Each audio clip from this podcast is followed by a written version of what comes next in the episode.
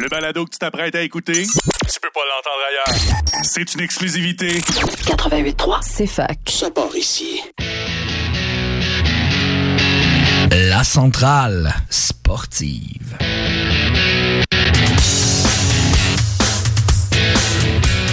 Avec votre animateur, Jérémy Lasselle. Bonjour, bonjour la gang et bienvenue à mon émission justement La Centrale Sportive. Ça va être vraiment incroyable aujourd'hui. On a beaucoup de sujets à jaser, ça va être vraiment cool. Je vous dis à la base, on a quelques problèmes techniques en studio. On voit que la musique a un petit problème. On va baisser ça à l'instant.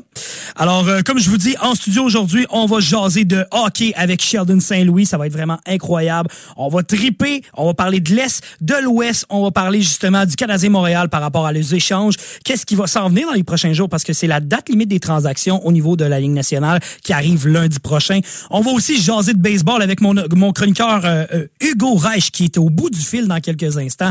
Et bien sûr, on va parler des dernières nouvelles, la nouvelle signature des conventions collectives et on va aussi vous parler de qu'est-ce qui s'en vient dans les prochaines heures, dans les prochains jours, voire même dans les prochaines minutes. C'est incroyable. Ça va être vraiment fou. Comme on dit, capoter ben dans la tête. Bonne émission, la gang. Comme je vous dis, avant même qu'on se lance avec mon ami Hugo, là, il faut que je vous jase d'un dossier qui vient de sortir de la NFL. Ça fait même pas une heure. On a eu une signature monstre du côté des, euh, de Buffalo avec les Bills de Buffalo. Un certain Von Miller, ancien, en fait, champion du récent Super Bowl avec euh, les Rams de Los Angeles, euh, s'en va du côté des Bills de Buffalo avec un certain Josh Allen pour un total de 6 ans et 120 millions de dollars. Grosse nouvelle du côté du, de la NFL. Pour euh, les fans de la NFL, justement, qui veulent en avoir davantage d'informations, ça va vraiment aller à la semaine prochaine parce que, justement, la semaine prochaine, on va se parler encore une fois des, signatures qui se sont passées dans la Ligue nationale de hockey, mais aussi de qu'est-ce qui se passe du côté de la NFL parce que on va attendre que toutes les, confirmations d'échanges ont été faites, que ça se soit passé et qu'on peut s'en parler longuement, euh, d'analyser les échanges, d'anal- d'analyser les signatures et je vous dis, on va avoir du stock en tabarouette. Mais écoutez, avant même qu'on puisse commencer à faire quoi que ce soit, je vous envoie sur le thème de baseball. Puis après ça, on parle avec Hugo, la gang.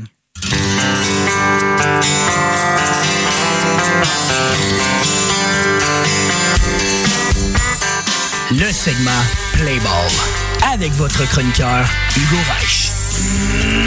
Play Ball! Des lancers à 100 000 à l'heure, ça y a jamais fait peur. la va se faire recul, la pèse de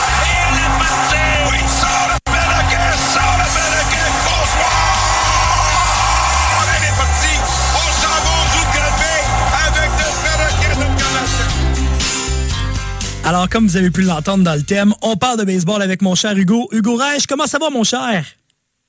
Jérémy, il y a du mouvement dans le baseball, mon gars.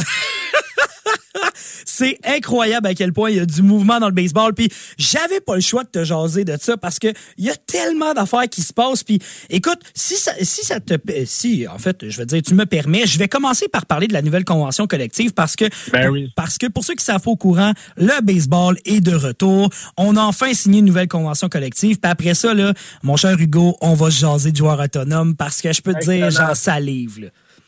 Moi aussi, mon cher. Yes, sir. Fait que, écoutez, pour ceux qui sont pas au courant, comme je l'avais dit, le baseball majeur était en lockout depuis le 4 décembre dernier. Euh, il y avait beaucoup de négociations qui se faisaient. On a, les propriétaires avaient mis le baseball en lockout et la nouvelle convention a eu lieu, en fait, a été signée la semaine dernière. Il faut savoir que la convention collective a été signée euh, par les représentants des équipes euh, différentes. Dans le fond, comment ça fonctionne autour de la table des négociations. On a les propriétaires, on a 30 joueurs des 30 équipes différentes et on a un sous-comité exécutif de 8 joueurs précis à la table des négociations. Habituellement, c'est vraiment des joueurs tout étoiles qu'on a pu voir au courant des dernières semaines mettre de l'information sur Twitter et plus revendiquer, je vais dire, les droits au niveau des joueurs. Il faut savoir que, justement, la nouvelle convention collective a été approuvée à v- euh, 26 votes contre 12 du côté des joueurs. Et parmi les 12 joueurs, justement, qui ont refusé de signer la nouvelle convention collective, eh bien, les 8 joueurs du comité exécutif étaient étaient, ceux qui ne voulaient pas signer. Alors, ça vous montre à quel point, justement, il y a quand même une certaine, euh, une certaine division avec les nouveaux, avec les nouveaux, je veux dire, grands joueurs qui ont vraiment de l'argent dans le portefeuille, à comparer à, justement les représentants de la Ligue, quand la plupart, je veux dire, la majorité de ta Ligue décide de, OK, bon, ben, nous autres, on signe, bon, ben, t'auras pas le choix, et ça finit comme ça. Alors, euh, situation un peu corsée. On verra dans cinq ans si ça va continuer ainsi ou s'ils vont être capables de s'entendre avant de retourner en lockout. Je souhaite qu'il y ait justement du baseball pour les 20 prochaines années sans problème. On verra pour la suite des choses. Maintenant, détail de la convention collective. Très important. Je vous, je vous mets ça vraiment euh, on the spot. Je vous pitch l'information en partant. On commence par justement au niveau du salaire minimum. Le salaire minimum qui était de 570 000 pour les joueurs euh, à la base est passé de 570 000 à 700 000 et durant les cinq années de la convention collective passera de 700 000 à 780 000 pour le salaire minimum. Et ça, il faut savoir que c'est quand même une bonne majorité. C'est environ 60% du baseball majeur qui touche à peine un million de dollars. Alors, on s'entend que déjà monter le salaire minimum, ça va faire du bien. Pour les équipes riches, justement, la taxe de, ben, en fait, pour toutes les équipes, la taxe de luxe a été augmentée de 210 millions de dollars à 244 millions. Euh, ça, qu'est-ce que ça fait pour ceux qui se disent, ben là, la taxe de luxe, c'est comme un plafond, plafond salarial déguisé?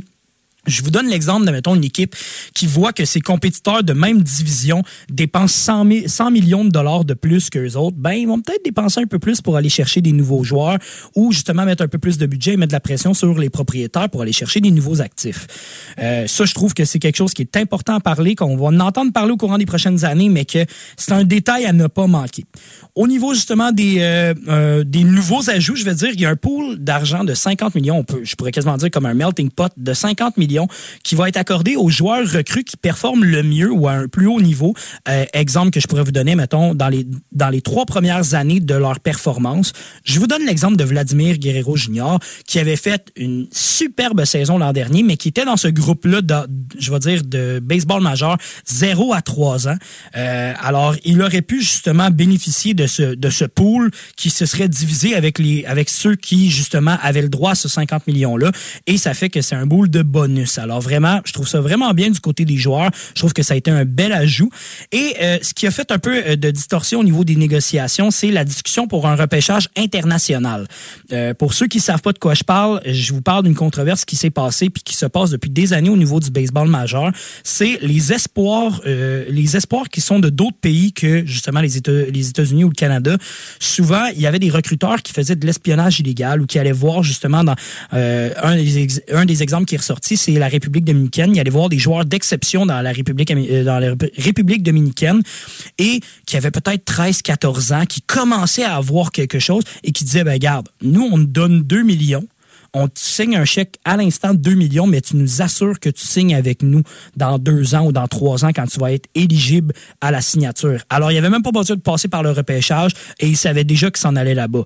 L'affaire, c'est qu'il y avait des joueurs qui étaient vraiment, euh, qui, étaient vraiment contre ce nouveau, ce, ce repêchage international parce que ça permettait à des familles qui étaient peut-être un peu moins aisées financièrement d'avoir un revenu, même si le joueur touchait pas à la MLB, qui se rendait même pas à la grande ligue, au moins il y avait un salaire qui leur était versé de 1 ou 2 ou 3 millions.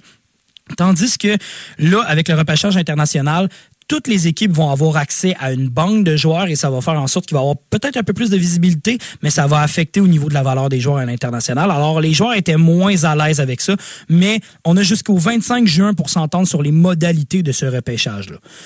Moi, Hugo, avant même de continuer sur les nouvelles règles qui s'en viennent, il faut que je te parle. Est-ce que toi, tu acceptes la nouvelle chose qui s'appelle la publicité sur les équipements et dans les stades? Écoute, euh, by the way, je tiens juste à dire chapeau parce que tu as super bien résumé qu'est-ce qui se passe en ce moment entre les joueurs et la Ligue. Donc, euh, pour les, des auditeurs là, qui nous écoutent en ce moment, là, pour vrai, là, allez écouter euh, cette introduction-là est digne de Dieu, pour vrai. là. Ben, merci, bien Mais- apprécié. Mais non, effectivement, en termes de en termes de publicité sur les jerseys, écoute, c'est touché. Euh, toutes les grandes ligues, en ce moment, le Big Four en Amérique du Nord, là, ça parle de ça. On a la NHL qui le fait sur les cases des joueurs, euh, la NBA sur l'uniforme directement. Euh, écoute, la NFL, on n'a pas trop parlé de ça. Pour ce qui est du baseball, c'est des rumeurs qui ont euh, qui ont couru les rues un peu depuis quelques années. Puis euh, moi, personnellement, je suis contre parce qu'il n'y a rien de plus classique qu'un uniforme de baseball. Puis, je trouverais ça un peu dommage. En même temps, avec, avec la nouvelle arrivée, en fait, de Nike, qui est maintenant le fournisseur officiel d'uniformes de la MLB, euh, qui ont déjà euh, mis leur logo directement sur l'uniforme, non comme Majestic qui l'avait mis euh, sur les manches. Ça m'étonnerait pas qu'on qu'on voit la MLB un peu s'affaiblir en termes de en termes de restrictions publicitaires puis voir une publicité sur les manches et ou sur la casquette. mais par contre, je serais vraiment contre l'idée.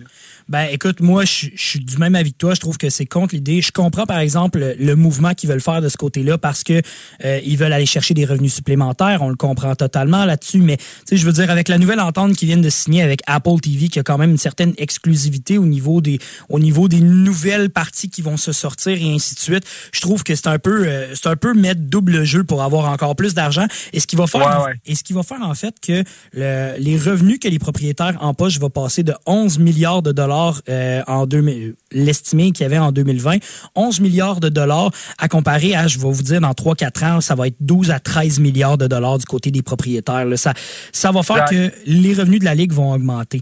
Écoute, Hugo, je continue juste avec les nouvelles règles, puis après ça, euh, avant, après le retour de la pause, on va jaser des joueurs autonomes.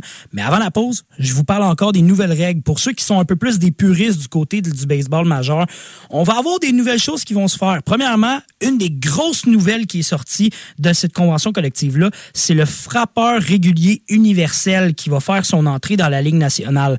Écoutez, avant, dans la Ligue nationale de baseball, comment ça fonctionnait, c'est que le lanceur était obligé de venir frapper au bâton. Alors, il y avait plus de placement, il y avait plus d'amorti, il y avait beaucoup plus de stratégie. Maintenant, avec cette règle-là qui a été, euh, qui, je veux dire, c'est une des dernières ligues dans le monde où ce qu'on avait accès à, je veux dire, qu'on n'avait pas le choix d'aller mettre le lanceur et ça faisait que des fois, il y avait une double substitution qui se faisait ou encore le lanceur était retiré par précaution pour ne pas le blesser. Euh, moi, je pense que le frappeur régulier universel, euh, universel dans la Ligue nationale, ça va faire du bien. Et ben encore une fois, ça veut pas nécessairement dire que Shohei Otani, pour ceux qui se posent la question, Shohei Otani va quand même pouvoir aller frapper s'il le désire. Mais s'il aime mieux se concentrer sur lancer la balle au lieu d'aller la frapper, il va pouvoir aussi. C'est vraiment à lui qui voit. Mais le lanceur n'aura pas besoin d'aller au bâton. Euh, au niveau des au niveau des séries éliminatoires, on est rendu à 12 équipes au lieu de 10 en série. Il y en a qui vont me dire ouais ben là ça va ça va réduire un peu euh, réduire un peu les pas réduire les chances mais je veux dire réduire en fait la parité au niveau de la ligue. Tu peux gagner avec 500 500 de moyenne et 30 quand même en série.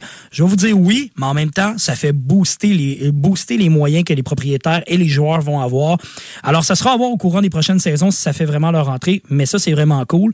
Une chose que moi j'ai un peu mal j'ai un peu mal à mon petit cœur de partisan, c'est que le bris des le fameux 163e match qu'il aurait pu avoir si justement il y avait deux équipes en égalité avant de rentrer en série n'existera plus. On va vraiment y aller avec euh, des statistiques à la place de dire OK ben combien de fois tu as gagné contre l'autre équipe avant la fin de la, euh, pendant l'année et c'est ce qui va déterminer si tu passes en série ou non. Je trouve ça un peu plate parce que j'aurais vraiment aimé avoir le bris d'égalité. Euh, en 2023, on va voir l'apparition des, chrono, des chronomètres pour les lancer. Euh, comme on en avait parlé au courant de la semaine dernière avec Hugo, euh, je trouvais ça vraiment le fun, moi, parce que ça va dynamiser la game. Je pense que ça va faire différent. Puis on va vraiment voir une nouvelle facette du baseball. Puis je pense que ça va vraiment venir chercher de nouveaux partisans avec la game qui va être un peu plus rapide. Par contre, euh, il y a une abolition au niveau des défenses adaptées. Pour ceux qui savent pas c'est quoi, c'est on appelle un, swift, un swift change. Alors quand, mettons, il y avait un frappeur qu'on savait qui frappait toujours à gauche, mais la défensive s'adaptait pour pour se mettre toujours à gauche. Euh, maintenant, c'est illégal. C'est sûr qu'il va y avoir certaines petites variantes. On va essayer de trouver des stratégies à gauche et à droite, mais maintenant, c'est illégal de ce côté-là. Euh, on a l'abolition. On n'aura plus de matchs de sept manches lors des programmes doubles. On avait instauré ça lors de, lors de la saison 2020 en raison de la COVID-19 parce qu'il manquait beaucoup de joueurs et ainsi de suite. Mais là, plus de matchs de sept manches, c'est vraiment des matchs de neuf manches. Et la dernière règle qui vient d'être instaurée, je vais dire ce que je trouve un peu dommage parce que je pense que ça rendait le spectacle encore plus enlevant. C'est lors des matchs où ça se rendait en manche de prolongation, euh, mettons en, en dixième manche ou en onzième manche, on avait tout le temps un coureur au deuxième qui était placé. Et là, avec la nouvelle réglementation, on enlève le coureur. Alors, ça va faire en sorte que malheureusement, on va avoir peut-être des matchs de 16, 17, 18 manches. Alors, je vais vous dire, ben franchement, ça va rallonger certaines parties que ça va finir 1-0 ou 2-0 peut-être, ou 2-1, pardon. Mais on verra bien comment, comment ça va se placer de ce côté-là. Mais on n'aura plus de coureurs au niveau de la prolongation. Écoutez, au retour, encore une fois, Merci Hugo de ta patience au, téléphone. Au, retour, on se jase d'agent libre parce que je pense que tu en as des bonnes à me compter, mon cher Hugo. Alors, sur... mon gars. Ah, yes, sir, j'ai hâte d'entendre ça. Fait que sur ce, on s'en va en pause, on revient dans un petit instant. Avec nos chroniqueurs à la centrale sportive, on frappe toujours le coup de circuit. Wow! Wow, wow, wow! Holy smokes! Alors, bienvenue encore une fois à la Centrale Sportive avec votre animateur Jérémy Lasselle au 88.3 c'est fac. Écoutez, justement, avant la pause, je vous ai parlé de, je vous ai fait vraiment un résumé rapide de la nouvelle convention collective. Eh bien là, je parle avec mon chroniqueur baseball, Hugo Reich. Bonjour Hugo, encore une fois, comment tu vas? Encore une fois, Jay, ça va tout aussi bien que tout à l'heure.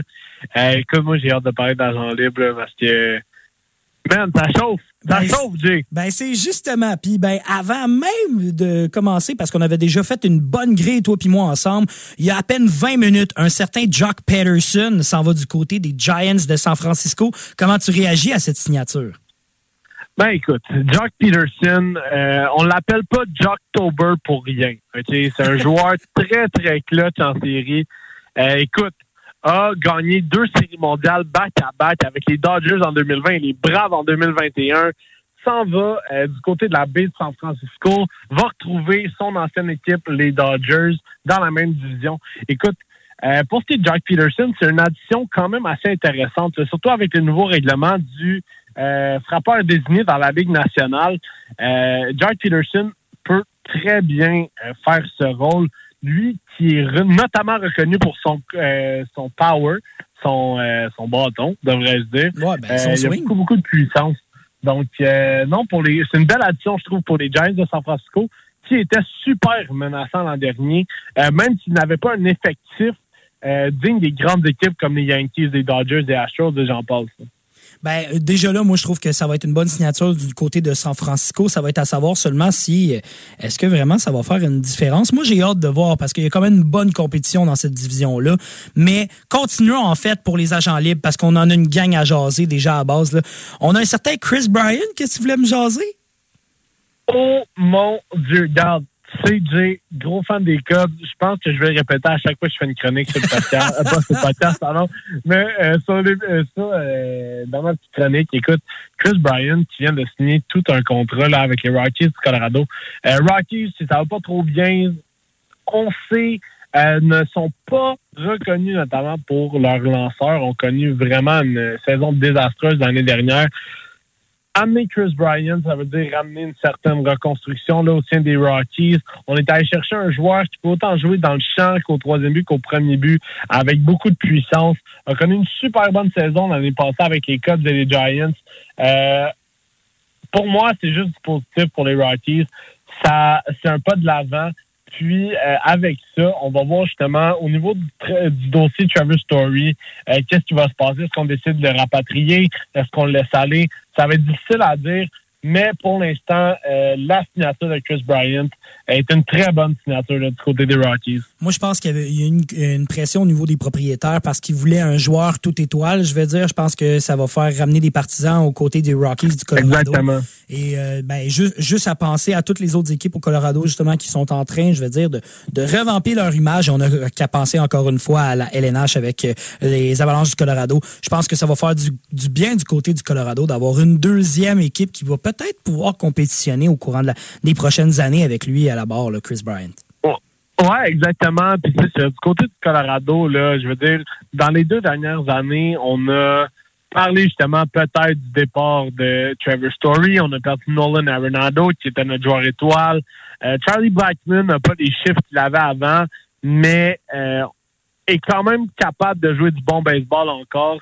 Euh, en allant chercher Chris Bryan, justement, on vient un peu amplifier ce désir de jouer avec les Rockies parce qu'on le sait, hein, les Rockies de Coors Field est le terrain le plus élevé en termes de en termes de hauteur, en termes de géographie, si tu veux. Donc la balle, elle voyage un peu plus.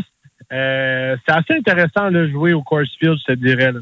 Ben exact. Je, euh, je, te change de joueur en fait. Euh, je t'envoie ailleurs. Euh, encore une fois, je te parlais de propriétaire. Ben là, il y a un nouveau propriétaire, comme on le sait depuis les dernières années, de Kansas City avec Patrick Mahomes, le joueur de football. eh bien, je pense qu'il vient d'accepter on the move un certain Zach Greinke avec les avec Kansas City. Oui, exactement. Bon, on connaît Zach Greinke, Jay. Euh, on sait que Greinke est un enfant super talentueux. Lui qui a commencé sa carrière notamment avec les Royals, retourne dans son nid familial. Moi, j'aime ça dire ça. En tout cas, a joué euh, de 2004 à 2010 avec les Rockies. Euh, pas les Rockies, les Royals, là, tu vois, Rockies, Royals, je me mêle. Ça, se mêle pas mal. ah non, c'est ça. Il y, a, beaucoup trop d'air dans la MLB. On, devrait retirer ça à la prochaine convention collective. Tout ça pour dire que, ouais, Green Tea qui retourne avec les Royals, là, il avait gagné un Cy Young. Euh, c'est une super bonne addition, encore une fois, pour une équipe euh, des Royals de Kansas City qui est très jeune, mais en développement. Euh, l'ajout de Green Tea va faire en sorte qu'il va avoir plusieurs vétérans dans la chambre, avec Salvador Perez, notamment, catcher qui est sensationnel, qui a connu probablement sa meilleure saison offensive l'année dernière. Donc, non, les Royals sont en train justement de se créer une identité un peu comme les Rockies, puis, euh, ça va être super intéressant de voir. Encore une fois, Green a signé seulement pour un an, 13 millions. Euh, revient d'un passage avec la chose de Houston un peu euh, en, montagne russe, si tu veux. Il y a eu autant d'eau que de bas, mais définitivement, pour les Royals, c'est un bel ajout. Oui, vraiment, je pense que c'est un bel ajout. Puis parlant de bel ajout, je t'envoie du côté d'Atlanta avec une signature de deux ans d'un certain Rosario. Yes, Eddie Rosario, qui a été un des héros des Braves euh, lors de leur conquête de la Série mondiale l'année dernière. Écoutez, c'était c'était quasiment écrit dans le ciel que Rosario allait re-signer à Atlanta. On savait juste pas quand il allait re-signer. Maintenant, c'est fait. Deux ans, 18 millions. A connu ses meilleurs chiffres offensifs lors des séries l'année dernière. On espère qu'il va bâtir là-dessus pour justement continuer avec ses prouesses en 2022. Donc, euh, je vous rappelle, OK, que euh, lors des séries, euh, Rosario frappé 383, a été 23 60 avec 3 circuits et 11 points produits. C'est assez impressionnant du côté des Braves. Euh, avec le départ justement de le départ éventuel de Freddie Freeman qui a été officialisé euh, aujourd'hui via son compte Instagram, euh, avec l'arrivée de Matt Olson, qu'on reparlera un peu plus tard dans la chronique, ça fait bien de garder un gros joueur comme Eddie Rosario là, à Atlanta. Oui, je pense que c'est un bon move de ce côté-là. On se garde quand même en force. Je pense que le propriétaire québécois, euh, le propriétaire, DG québécois, il va, il a fait une bonne job de ce côté-là. Euh, oui, exactement. Excusez-moi, je me suis trompé un petit peu de ce côté-là. Euh, je t'amenais, en fait, parce que j'ai été mêlé parce que je t'amène euh, du côté de ton club préféré, en fait, les Cubs de Chicago, ainsi que un certain Seiya Suzuki qui a signé pour un pour un bon contrat, si je me trompe pas. Là. Oui, donc pour ceux qui connaissent pas, Seiya Suzuki a joué dans la Ligue du Japon l'année dernière. Écoutez, Seiya Suzuki a signé 585 millions avec mes chers Cubs. Je suis très, très, très content de cette signature. Euh, pour les Cubs, écoutez, c'est facile. On avait on avait un peu de difficulté euh, dans le champ, euh, dans le champ. Donc, on est allé chercher Suzuki qui va jouer probablement avec Ian Happ dans le champ, qui est très polyvalent. Et pour une question d'offensive, je vous dirais que Suzuki, l'année passée au Japon avec les Hiroshima Carp, a une moyenne de 317 au bâton avec 38 circuits, 88 points produits. Ouais, ouais, c'est une très bonne saison. Et justement, il va être en compagnie des Ian Happ, Jason Hayward, euh, Miguel Ortega. Donc, ça va être une belle rotation euh, dans le champ là, pour, euh, pour les Cubs de Chicago. J'ai bien hâte de voir parce que l'adaptation n'est pas nécessairement facile en passant de la Ligue du Japon à la Ligue majeure. Mais présentement, les équipes de la MLB euh, sont très intéressées, là, je te dirais, au marché japonais, puisqu'il y a des assez bons produits qui sortent de là.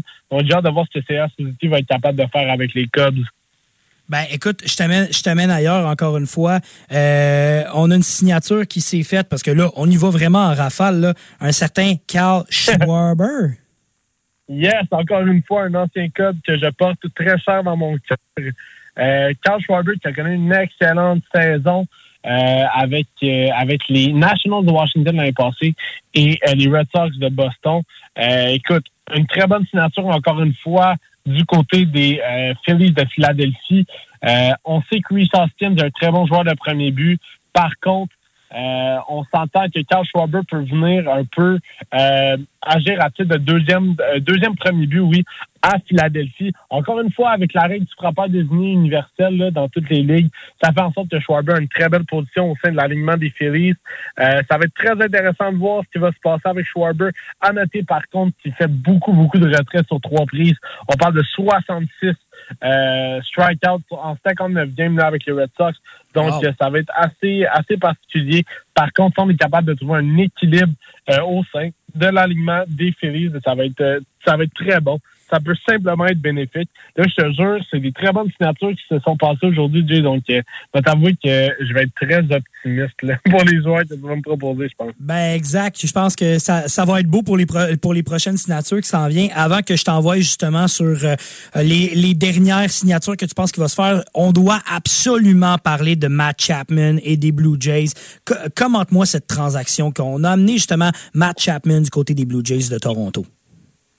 En ce moment, les Blue Jays veulent faire un statement, Jay. On est allé chercher Matt Chapman. Et là, en ce moment, si je regarde l'avant-champ des Blue Jays, on a Matt Chapman au troisième but, on a Beau Bichette à l'arrêt court, Kevin Biggio au deuxième but et Vladimir Guerrero Jr. au premier but. Si c'est pas le meilleur infield du baseball majeur, je sais pas c'est quoi. On Oh, a Randall ouais. Grichuk. Non, exactement. On a Randall Grichuk, Teoscar Hernandez et euh, Lourdes Gurriel Jr. qui jouent euh, dans le champ extérieur. Écoute, c'est probablement une des meilleures équipes de MLB en ce moment. On vient d'aller chercher beaucoup, beaucoup, beaucoup de puissance au bâton. Malgré que Chapman est inconstant, le gars a deux Platinum Gloves, deux gants platine. Ça, c'est le, euh, titre le plus reconnu en termes de défensive dans le baseball. C'est excellent. On a donné des bonnes recrues. On, s'est permis de garder euh, des bons joueurs malgré tout. Par contre, ceux qui vont à Oakland, c'est des très bons lanceurs. Euh, C'était bon pour Oakland parce qu'il y avait beaucoup de difficultés à ce niveau-là. Mais euh, en termes de en termes de, superstar un peu qu'on amène à Toronto, Matt Chapman est une super bonne addition. Puis je vais même euh, même à dire Jay, que l'équipe à surveiller l'année prochaine, ainsi que pour les, les prochains jours slash semaines dans le dans le marché des joueurs autonomes au baseball, c'est définitivement les Blue Jays. On va essayer d'aller chercher José Ramirez. Sont très actifs sur ce dossier-là avec les Guardians de Cleveland. Ça va être super intéressant de voir ce qu'ils vont donner. Est-ce qu'on va être capable de rapatrier Ramirez? Si oui, Jay, j'ai déjà mes favoris pour la Série mondiale l'année prochaine. Ah, wow! OK, OK, OK. C'est une, gro- une grosse affirmation, là. Écoute, pour terminer, parce que là, je le sais, j'en passe beaucoup. Je veux juste, en, en rafale, là, Anthony Rizzo qui s'est joint aux Yankees de New York. En fait, he's back again. Puis, euh, il y, a- Yes. il y a plusieurs signatures qui se sont faites et d'échanges. Écoute, Hugo, on a tellement de contenu que j'aimerais ça te réinviter à la place la semaine prochaine pour qu'on s'en reparle, qu'on analyse un peu qu'est-ce qui s'est passé de ce côté-là, pour reprendre encore une bonne demi-heure de baseball ensemble. Est-ce que ça, Ça te va me faire plaisir, mon Dieu. Parfait. Mais avant que je te laisse, il faut vraiment que je te demande qui sont les trois joueurs autonomes que je peux dire à surveiller dans la MLB, que tu vas dire, eux autres, là, c'est encore une fois les trois, mettons avec des petites étoiles on the side. là? Mais encore une fois, le dossier Carlos Correa n'est pas réglé. Euh, donc, je vous dirais que c'est probablement le le joueur à surveiller là, dans les prochains jours.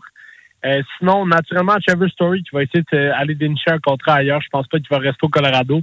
Puis, euh, finalement, là, j'ai parlé de José Ramirez avec les Blue Jays, mais encore une fois, c'est un joueur très convoité euh, de la part de toutes les équipes de la MLB. On parle des Dodgers, Yankees, Blue Jays notamment qui sont euh, sur le dossier. Donc, euh, ça va être ces trois joueurs-là à surveiller, mon Dieu, là, prochainement. Ben écoute, un gros merci pour une bonne chronique baseball, mon Hugo. C'était vraiment apprécié. Puis écoute, la semaine prochaine, on va parler de la NFL, on va parler de la NHL, mais je vais prendre du temps pour te jaser de baseball aussi. Dans tout, mon Dieu, un gros merci à toi. Fait qu'un gros merci encore, puis on se reparle la semaine prochaine. Salut, là. Salut. Écoutez les auditeurs, on s'en va en pause musicale et au retour, on parle avec notre analyste hockey Sheldon Saint-Louis. Vous écoutez présentement la musique populaire de Verdun. Welcome.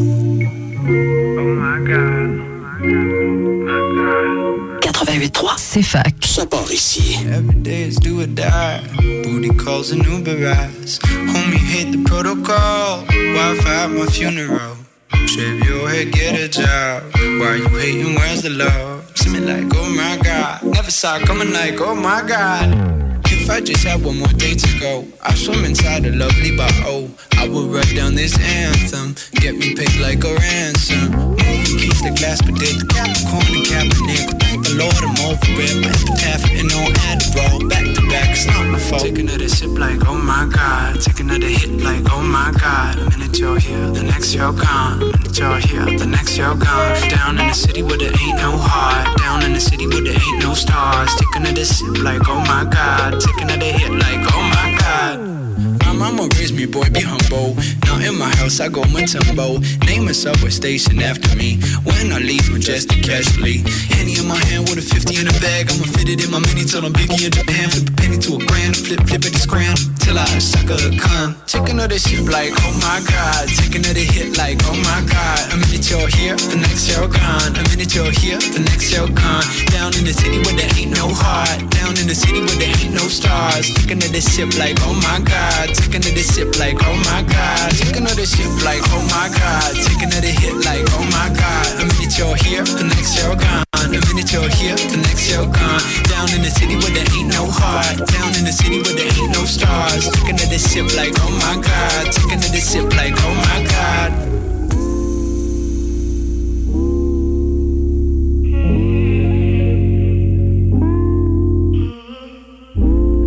Days are short, the night is long. Is it easier when we're gone? Can't believe you're six feet deep. The other side is make believe. Around my stunts,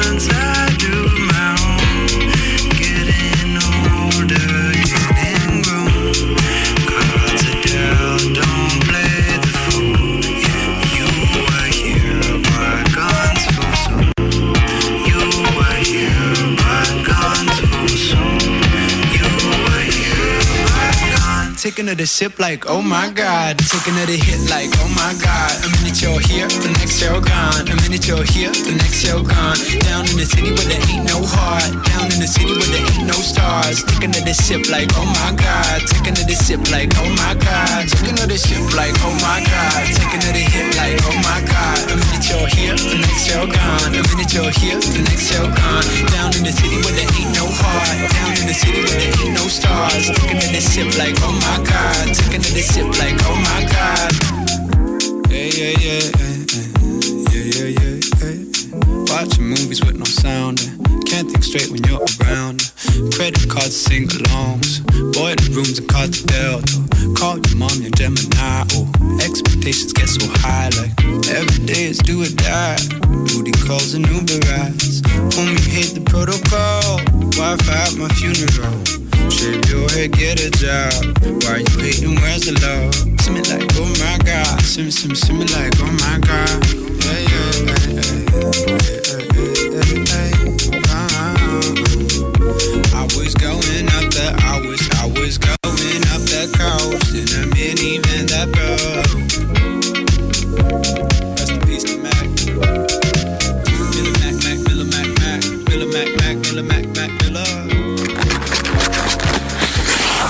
À la centrale sportive, on n'arrête jamais. Let's go la gang! On est reparti!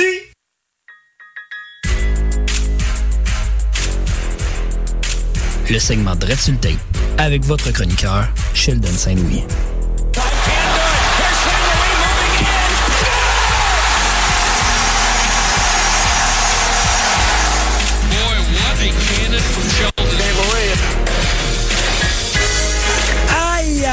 Aïe, aïe, aïe, bienvenue au 88.3 CFAC, votre animateur Jérémy Lasselle. Et bien sûr, on parle de hockey avec mon collègue Sheldon Saint-Louis. Avant de commencer, vous dire la nouvelle de dernière minute. Là. Sheldon, bonjour, comment tu vas? Ça va bien, toi, Jay? Écoute, grosse bombe qui vient de tomber il y a à peine cinq minutes dans la Ligue nationale. Le Canadien de Montréal qui échange, et qui ce n'était un secret pour personne, qui échange un certain Ben Chirot aux Panthers de la Floride. Avant même de parler des- de la transaction, là, tes premières impressions par rapport à ça? Ben, je suis étonné. Je pensais que tu allais me parler de Young Cross en premier, mais euh, pour ce qui est de la transaction. Mais non, c'est une blague, voyons. Non, mais pour ce qui est de la transaction, honnêtement, euh, euh, euh, ma première idée, c'est que je pense que c'est vraiment un très beau retour que les Canadiens ont pu aller chercher. Alors- le choix de première ronde, oui. Ben ouais, en fait, euh, si tu veux y aller, je vais te laisser le faire. Après ça, je vais en parler Ben un oui. peu plus. Ben, le choix de première ronde de 2023, euh, c'était l'un des. C'est le, choix qui était euh, prêt pour euh, la Floride, qui était prêt à donner plutôt. Très bon choix. Ensuite, pour ce qui est de Smilanik, c'est le joueur euh, le joueur autour de lequel l'échange s'est fait. C'est un, un, un bon prospect, tu sais, euh, B+, pas nécessairement un très gros, pas un, un joueur de premier plan, mais certainement un très bon prospect que, que Canadien. Puis aussi un petit choix de quatrième ronde. Selon moi, c'est vraiment ça qui, qui démontre que c'est quand même un, un bon trade, c'est qu'ils ont quand même été chercher un choix de quatrième ronde Ben, autour de ça. En fait, je vous explique la transaction. Là, moi, d'après moi, c'est comme ça que ça s'est passé. Euh, le Canadien de Montréal a échangé Ben Chirot et retiennent 50% de son salaire jusqu'à la fin de la saison, ce qui équivaut à environ 1,750 000, euh, 1 750 000. Euh, je pense que ça, ça a été le fait que ben, la Floride a décidé de donner un choix de 4 pour euh, la, la retenue salariale. Après ça, moi, je pense que l'échange en général, ça s'est fait du côté du premier choix, euh, en deux, choix de première ronde en 2023. Euh, ça, on le savait. On voulait pas un choix en 2022. On trouve que la QV, malheureusement, pas qu'elle est ordinaire, mais il manque, je, je veux dire, il, man- il manque de goût, il manque de sauce. Alors, on, on y va du côté de 2023. Même si ça va être un choix de fin de première ronde, je pense que le Canadien a bien fait d'aller chercher un deuxième. Et on parle de Tyler Semiak. Comme tu l'as dit, euh, je suis allé chercher un peu ses stats là, au USA, au, au, euh, au championnat junior, euh, au championnat mondial junior, justement. euh, il était dans l'équipe des USA. Et en 2019-2020, on parle en 12 matchs, c'est 9 points, 3 buts, 6 passes. Euh, on, a quand même, on a quand même des stats, comme tu le dis. C'est un B+, c'est pas un A, c'est pas un B, c'est pas un C, c'est vraiment un B+. Euh, moi, si tu veux mon avis, ça sera pas tout de suite. Je sens que dans les prochaines années, on risque de le voir plus à Laval comme peut-être un top 6 à Laval. Et après ça, on verra comment il va se développer. Mais on pourrait être surpris quand même de cette belle transaction-là que le Canadien a effectuée au courant des dernières, des dernières minutes. là. Ouais, puis si on check ça comme ça, tu sais, juste avant, dans le fond, en après-midi, ils ont quand même échangé euh, Frank Vetrano pour un, choix de quatrième ronde en 2022. Est-ce que c'est le même choix? Euh, ça, je ne sais pas. C'est quand même trop tôt pour le dire. Mais par contre, faut dire que c'est quand même un choix de première ronde, Smilanik, puis l'équivalent d'un- de la de euh, Vetrano. Donc, honnêtement, là, très bon, très bon retour de Sherrod. Puis honnêtement, ça paraît qu'il y avait des gens autour. Les, les, les, les rumeurs de transactions, s'il l'envoyait à New York, s'il l'envoyait à Los Angeles, l'envoyait à n'importe qui qui avait une équipe, il l'envoyait là-bas. Que ça paraît qu'il y avait un peu d'enchère autour de ce joueur-là. Moi, je te dirais, là, la seule chose que je suis déçu, c'est de pas voir Jacob Pelletier se débarquer à Montréal. Ça, j'aurais vraiment été content, mais je pense que c'était trop cher payé pour les Flames parce que euh, si on se fie à l'offre que le Canadien vient de recevoir, le Canadien aurait sûrement reçu Jacob Pelletier ainsi qu'un choix de première ronde. Euh, je, je comprends, en fait, les Flames de ne pas vouloir et en fait, euh, je les comprends et en même temps, je les comprends pas parce qu'avec l'échange justement qu'ils viennent d'aller chercher un certain Kel Yarnkov, euh, qui est encore une fois retenu à 50% de sa masse, Mhm. alors c'est un million de dollars. Euh, le- ils ont envoyé quand, quand même au Kraken de Seattle un choix de deuxième ronde en 2022 pour euh, qui appartenait aux euh, Panthers de la Floride. Ils ont envoyé un choix de 2023, un troisième ronde qui était le leur, et un choix de 2024, un choix de septième ronde qui était le leur encore une fois. Fait ils ont quand même échangé les choix au repêchage au courant des prochaines années. Ben oui, exact. Si, on revient sur, euh, sur euh, Pelletier, euh, s'ils n'ont pas voulu le donner pour euh, Toffoli dans l'échange de Toffoli, puis au début, c'était pas mal, c'était Toffoli, Cherub contre un package, puis c'est pas mal là, d'après moi, que, que la, la, comment on dit, euh, que la discussion a terminé, qu'il a fallu juste raccourcir.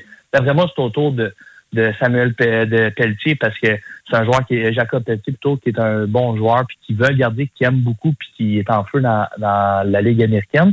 Puis pour ce qui est de Young Croc, euh, ouais, ben c'est ça. Ils ont, ils ont donné un peu de leur, euh, leur choix. Par contre, ce qui est bien, c'est que c'est quand même extensionné, extensionné, je dis youpi. C'est euh, c'est sur plusieurs années.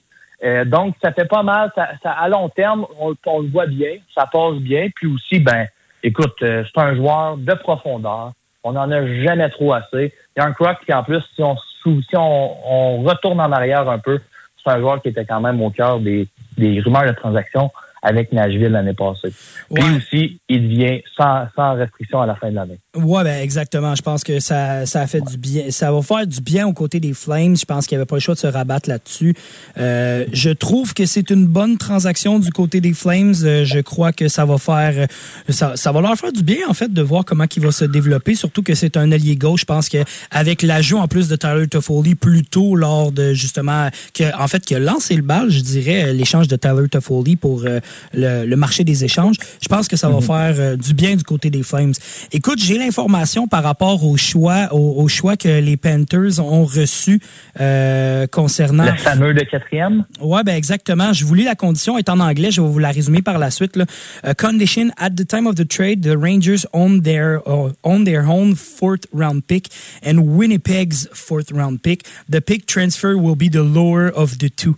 Fait que ça, ça veut dire que justement le choix de quatrième que les Rangers ont envoyé aux euh, Panthers de la Floride, ben en fait c'est euh, que ça va être celui qui est le plus bas entre celui que les Rangers détiennent entre celui de Winnipeg et les Rangers, parce que les Rangers avaient les deux de quatrième ronde.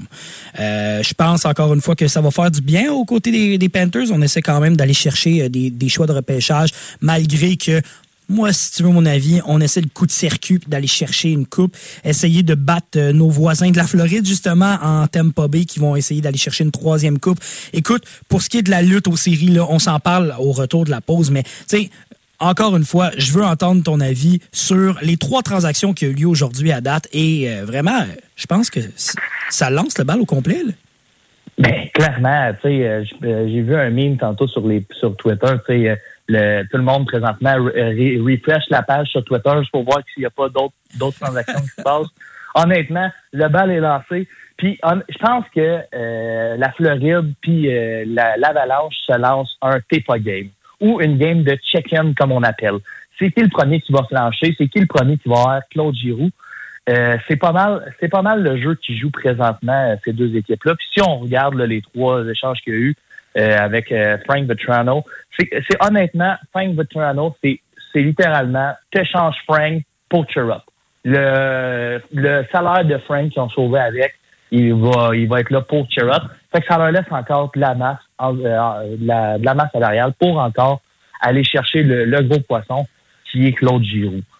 Euh, Ah, que, dé- définitivement. Moi, je sens que ça va être une guerre jusqu'à la fin, jusqu'à lundi prochain, en fait. Euh, ça va être vraiment intéressant de voir. Puis justement, euh, au, re- au retour de la pause, on va se dresser un portrait de l'Est et de l'Ouest parce que on a tellement de choses à se parler, dont le poisson numéro un, je vais dire, qu'on va lancer à l'eau, qui est Claude Giroux. Euh, mais a- avant qu'on se lance là-dedans, moi, je veux faire un avertissement aux auditeurs, justement. Si vous suivez, si vous suivez, oui, si vous suivez Twitter, euh, puis que vous dites, ah, il y a une transaction qui vient de se passer, regardez donc, moi, je vous dis, là, depuis les, de- depuis les dernières heures, voire les derniers jours, je regarde tout le temps voir c'est quoi le nom de la personne. Puis souvent, il y en a qui vont essayer de changer leur nom pour se faire prendre pour des insiders ou quoi que ce soit. Allez voir les comptes officiels. Tu sais, moi, je suis Frank Seravalli. Je suis justement euh, euh, les, les chroniqueurs euh, au Québec, justement, euh, parce qu'on ne veut pas se faire berner par des fausses rumeurs ou des fausses déclarations d'échange. Euh, Radio-Canada Sport aussi est quand même une bonne source de ce côté-là. Puis si vous voulez vous assurer, là, moi, je, vous- je vous le dis, en ce moment, moi, moi et Sheldon, on est là-dessus pour s'assurer de tous les détails des transactions. Allez sur le site catfriendly.com. C'est un site qui explique très bien les transactions, euh, les signatures de contrats qui sont faites. Et ça, on va s'en parler aussi parce qu'il y a une grosse signature plus tôt aujourd'hui euh, de- du côté des Sharks de San Jose. Mais ça vous explique totalement les détails des signatures, combien de joueurs, combien de joueurs euh, vaut, combien qui a été payé, les transactions, comment ça s'est conclu, et justement aussi les choix de repêchage, combien, mettons, je vous donne l'exemple du Canadien, combien de choix de repêchage a le Canadien en 2022, en 2023, c'est quoi les conditions des échanges, et ainsi de suite. Alors moi, ce que je vous dis là, une des meilleures références dans le monde journalistique sportif au Québec, et je vous dirais euh, à travers la Ligue nationale, c'est Cap Friendly, un bon site de référence pour vos transactions. Écoute, Sheldon. Ah oui, vas-y. J'allais dire, ah, quand on voit un petit crochet bleu, c'est Youpi, c'est la fête. Si on voit pas crochet bleu, on lève le sourcil puis on va voir Pierre Lebrun. Comme on dit, on comme on dit, un bon red flags. un bon red flag. Alors, euh, crochet ou red flag? Ouais, c'est ça, crochet ou red flag, c'est parfait. Écoute, euh, mon cher, on s'en va à la pause à l'instant, puis au retour de la pause, on commence à parler de l'Est et de l'Ouest. Oui, monsieur. Rebienvenue sur les ondes du 88.3 CFAC, votre animateur Jérémy Lasselle en direct de la centrale sportive. Puis ben là, comme vous avez pu entendre, pour ceux qui n'étaient pas avec nous, Ben Sherrod du Canadien Montréal a été échangé aux Panthers de la Floride en retour d'un choix de première ronde, d'un choix de quatrième ronde et d'un espoir euh, américain. Écoute, on en a parlé en long en large avant la pause. Ben là, on commence pour vrai. Le marché des, le marché des échanges est vraiment parti. La danse, le cha-cha, tout le kit, mon Sheldon. Et là, ben, il faut se parler des rumeurs d'échanges et bien sûr du portrait dans l'Est. Moi, mon cher, là, il faut que je commence par te parler d'un certain poisson numéro un, là, le number one on the pick list. Quand tu as un gros tableau devant toi, tu vois c'est lui et c'est, c'est, je vais dire le démon roux et non le démon blond. Un certain Claude Giroux. Qu'est-ce que tu en penses, toi, de ce, gars- de, de ce gars-là, de ce joueur-là, de cette qualité et où est-ce qu'il s'en va? Ben, premièrement, le, le- le directeur général euh, des Flyers, honnêtement, d'après moi, il, va rebâtir son équipe, puis assez rapidement, vu l'enthousiasme qu'il y a autour de Claude Giroux. Tu sais, Claude Giroux, là, c'est simple, là, c'est l'un des meilleurs, un des meilleurs joueurs euh, dans la ligue depuis qu'il est rentré. Il a quand même 34 ans, mais c'est quand même l'un des meilleurs. Même cette année, il était au match des étoiles, donc ça prouve encore qu'il est encore dans le, il est encore dans le, dans le coup, si on peut dire. Par exemple, qu'est-ce qui est difficile quand on échange des gros joueurs comme ça, on le vit avec Taylor Hall ou d'autres joueurs comme ça, c'est que euh, c'est difficile de le faire rentrer dans un environnement puis qu'il s'adapte rapidement. Mais pour le cas de Claude Giroux, c'est un gars qui a tellement de leadership, qui d'après moi, qui est capable de, de s'intégrer comme un, un Foligno qui avait été rentré à Toronto l'année passée. Bon, il s'était battu contre Corey Perry puis ça l'avait pas vraiment aidé. Mais euh, c'est un gars qui a assez de caractère pour rentrer dans une équipe puis essayer de prendre sa place tranquillement, pas vite, puis essayer et pas voler du temps de jeu à personne. Puis aussi, Claude Giroux, là, tu rentres dans ton équipe demain matin, tu l'as vu jouer quand il était jeune. Et d'après moi, là, tu le laisses prendre ta place, puis euh, tu, le regardes jouer. Ah, définitivement. Pour vrai, je pense que c'est un, je pense que c'est un gars qui va faire du bien, en fait, à la prochaine organisation qui va aller le chercher. Je pense que ça va être bénéfique et qui a un certain leadership, une certaine aura. Moi, si tu veux mon avis, ça, va ressembler beaucoup à un certain euh, Shea Weber quand il est arrivé à Montréal. Il y avait une aura autour de ce gars-là. Il y avait du plaisir. Il arrivait là-bas avec un rôle déterminé.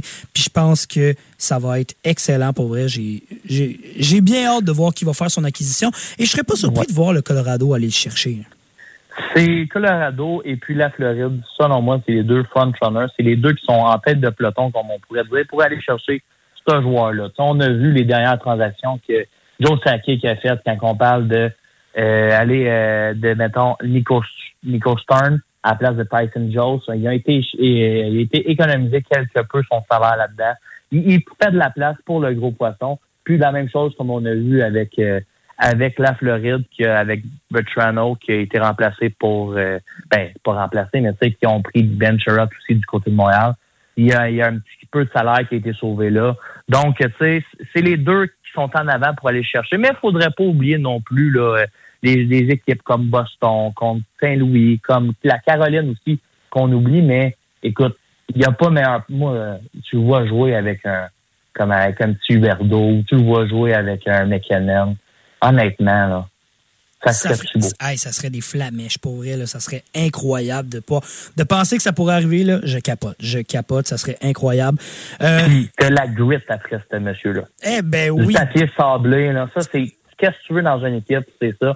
Puis honnêtement, ça ferait du bien à l'avalanche d'avoir ça. Ben, moi, je pense, euh, en fait, euh, je vais te ramener peut-être dans tes vieux souvenirs, là, mais bataille de la Pennsylvanie entre les Flyers de Philadelphie et les Penguins de Pittsburgh en match de séries éliminatoires. Un certain, un certain Sidney Crosby qui s'est approché de Claude Giroux. Claude Giroux, le démon roux, parce que je vais vraiment l'appeler comme ça, le démon roux Oui. qui, a, qui a littéralement lâché ses gants et qui s'est battu contre Sidney Crosby. Il faut le dire, là, deux joueurs étoiles qui se battent. C'est rare, ça arrive. On n'aime pas trop ça voir ça, mais en même temps, lui, il en avait rien à cirer. Il a décidé que ça se partait maintenant. Puis Crosby, il va dire, ben franchement, il a pas bien ben aimé ça.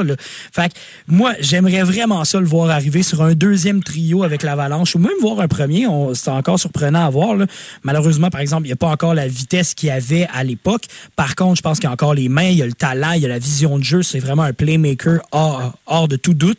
Euh, et un bon marqueur aussi. Alors, euh, je le verrais voir. En tout Personnellement, je pense qu'il y a un meilleur fait du côté du Colorado, mais on serait surpris quand même de le voir avec euh, la gang de Québécois en Floride. Un certain Jonathan Huberdeau qui serait bien content de le voir à ses côtés.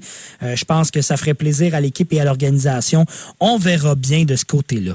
Écoute, euh, avant, de continuer, mon Sheldon, je voulais juste au moins informer aussi les auditeurs des deux dernières transactions qu'on n'avait pas parlé encore. Comme tu l'as mentionné un peu plus tôt, Nico, Nico Strom qui s'en va du côté de l'Avalanche, qu'on a échangé Tyson Jost au Wild du Minnesota.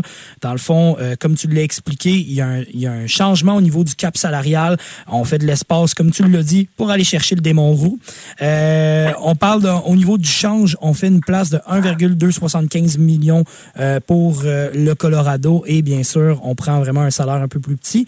Et l'autre échange, encore une fois, ben, ça, je vous dirais que c'est plus un échange de séries éliminatoires qui, qui, qui s'en vient, encore une fois. Ben, Josh Manson, qui est encore une fois du Colorado, qui a été, euh, qui a été euh, je veux dire, réclamé qui contre un certain Drew Ellison et un, un choix de deuxième ronde en 2023 qui s'en va directement du côté de Anaheim avec les Ducks. Je pense que ça prouve que les Ducks ont tiré la plug sur les séries éliminatoires. On se parlera du portrait des séries tantôt, mais par rapport à ces deux transactions-là, je pense que tu vas être d'accord avec moi, ça confirme le fait que le Colorado, il va le tout pour le tout cette année. Ouais, puis quand tu regardes leur brigade défensive au Colorado, là, c'est en avoir les frissons. Écoute, il y a- là, ils ont compris que c'était pas juste non plus avoir des petits patineurs de fantaisie à défensive qui font des belles passes, puis là, ça, ça patine comme le vent. Ben, il faut aussi des, des beaux bonhommes, des gros bonhommes qui font le, le dirty work, le travail sale, comme on pourrait dire. Puis Josh Manson, ça s'enligne là-dedans. C'est un gars qui est capable de bien la il est bon dans la relance, mais c'est un défenseur défensif qui va venir euh, pallier à des lacunes à Colorado. Puis aussi, écoute, l'échange Nico Stern contre euh, Tyson Jones, là, je pense que c'est une, une, une, euh, un échange qui est assez sous-estimé. Du fait que Tyson Jones, c'est comme quasiment, je dirais pas un bust parce que le joueur n'a pas fini de jouer, il s'en va dans un autre environnement, mais il a échangé un joueur qui faisait pas grand-chose sur le quatrième trio avec un, un salaire de quoi, lui, est à 2 millions, contre Nico Stern, qui a cette année une très belle année avec le Wild du Minnesota. Il joue sans tracas, joue sur le quatrième trio, mais c'est un gros bonhomme, prêt à donner des mises en échec, avec un beau petit salaire de quoi? C'est 800 000 lui? C'est euh, 725 000 725 000. Hey, c'est quasiment moins cher que. J'allais dire une pinte de lait, mais non, c'est cher. Ça aurait coûté- Ben, remarque, c'est quasiment moins cher que le gaz. Ben, ah non, je pense que ça, il y en a une couple qui serait d'accord avec toi, là, mais tu sais, ben franchement, je pense que c'est une belle acquisition qu'ils ont faite. Euh, on, vo- on voit vraiment, en fait, euh, pour ton information, il coûte moins cher que Michael Pezzetta. Littéralement. Ah ouais. Michael Pezzetta Le est à... bouclé. Ben, Michael Pezzetta est à 750 000, euh, 750 000 cette année. Il, devient, il deviendra joueur, euh, un agent libre avec restriction à la fin de l'année, euh, éligible à l'arbitrage. Mais si vous voulez mon avis, Michael Pezzetta ça reste à Montréal. De ce côté-là, il n'y aura pas de doute avec ça. En tout cas, je dis Ouais. ça, puis je pourrais me Entre, jinxer, euh, là, je touche du bois, tout le kit. Là. Ouais, mais tu sais, entre 725 000 et 750 000, là, tu sais, je veux dire, Pezzetta, il demandera pas, demandera pas 2,5 millions non plus. Fait que d'après moi, c'est pas mal sûr. Ben, en tout cas, moi, on aimerait tout qu'il reste, puis il va aller jouer un peu à Laval, il va revenir. Et honnêtement, cette année, Pezzetta, là, ah, il- c'est un, un chouchou du public. Exactement. On verra bien comment ça va se passer de ce côté-là, mais bref. Ouais.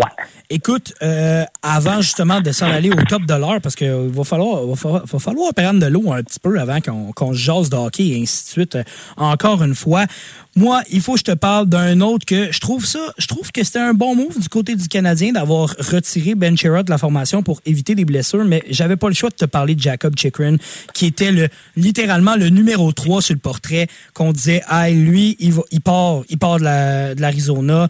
On avait enten- entendu André Tourini qui espérait le garder dans la formation, mais c'est un joueur qui était sous contrat euh, pendant trois ans, encore une fois, à 4,6 millions de dollars. Là, avec sa blessure, là, je pense que ça vient changer, changer la donne et je pense qu'il va rester avec euh, l'Arizona. T'en penses quoi de ce côté-là?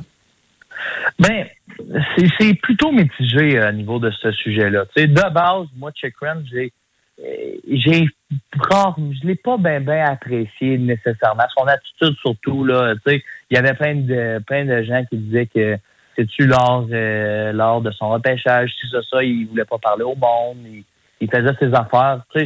Il, veut, il veut faire ses affaires, il veut, il, il se focalise sur sa carrière, si ça, ça. Puis ça, je comprends ça. Mais par contre, si André Tourigny, euh, moi, si j'étais lui, je- oui, tu veux le garder parce que c'est un joueur qui est bon, c'est un joueur qui est jeune, qui va devenir encore meilleur. Puis là, il a juste 23 ans.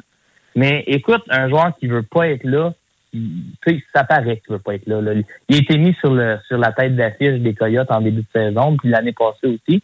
Je me souviens bien pour dire que tu sais, c'est autour de lui, il met des guillemets parce que c'est pas une superstar non plus, que l'Arizona allait bâtir. Puis écoute, euh, il veut s'en aller. Fait d'un côté, tu te dis, Colin, c'est flat. Il faut, faut- là, les autres vont vraiment vouloir voir le contrat de Weber, ça c'est sûr s'il s'en va. Mais tu sais, s'il reste d'un autre côté, c'est le fun, mais d'un autre, tu dis Colin, faut pas non plus qu'il devienne un leader négatif dans la chambre. Fait que euh, honnêtement, dans les deux cas, l'Arizona, il y a un dossier chaud entre les mains, une patate chaude, euh, baril de.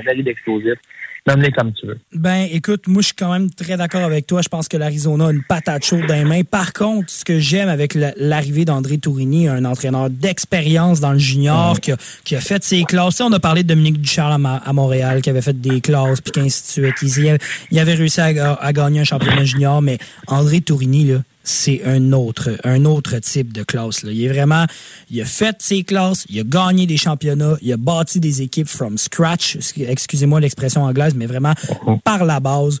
Et je vous dis, là, moi, je serais pas surpris de voir dans une coupe d'années le, le, le nouveau club de l'Arizona. moi, je dis le nouveau club parce que ça se peut qu'il s'en aille ailleurs. Mais euh, vraiment, l'Arizona, d'après moi, va être compétitif au courant des prochaines années, puis ça va faire du bien. là. Ben, tu sais, André Tourigny, d'un côté, il sera pas trop euh, débousselé l'année prochaine. Tu sais, il va retrouver un, un aréna similaire à celle de ceux à Ottawa. mais, mais, mais aussi, qu'est-ce que- qu'est-ce qu'on oublie souvent avec Tourigny, c'est que c'est pas un gars non plus qui a pas d'expérience dans la Ligue nationale. Il a quand même été assistant coach dans des équipes comme euh, le, Cala- le Colorado, euh, en, en- en l'occurrence. Mais euh, écoute, c'est un joueur, puis le monde en parle, puis les joueurs en parlent. C'est un joueur que, euh, un coach plutôt, que les joueurs adorent puis veulent jouer pour lui. Un, un, un- tu sais, un- tu sais, Martin Saint-Louis, on entend les bons commentaires qu'il y a. André Tourigny, c'est un peu la même chose. Les gens l'adorent là-bas. Il, il, il prend, un- tu sais, l'expression en anglais, c'est des misfits, des gens qui ne pas, des, des, des rejets de la société, puis il fait un club, euh, un semblant de club avec ça. Puis, écoute, des, des Sheldon- oui. Sheldon, je te coupe dans, dans 20 secondes. On s'en va au top de l'heure. Fait que, écoute, je te reprends de l'autre bord du top de l'heure. La gang, on fait le top de l'heure. On a une petite musique qui joue. Puis après ça, là, on se parle vraiment du portrait des séries, des coachs et ainsi de suite parce que on a pas mal de stock qui s'en vient dans, dans les prochains jours du côté de la Ligue nationale. Ça va être beau à voir.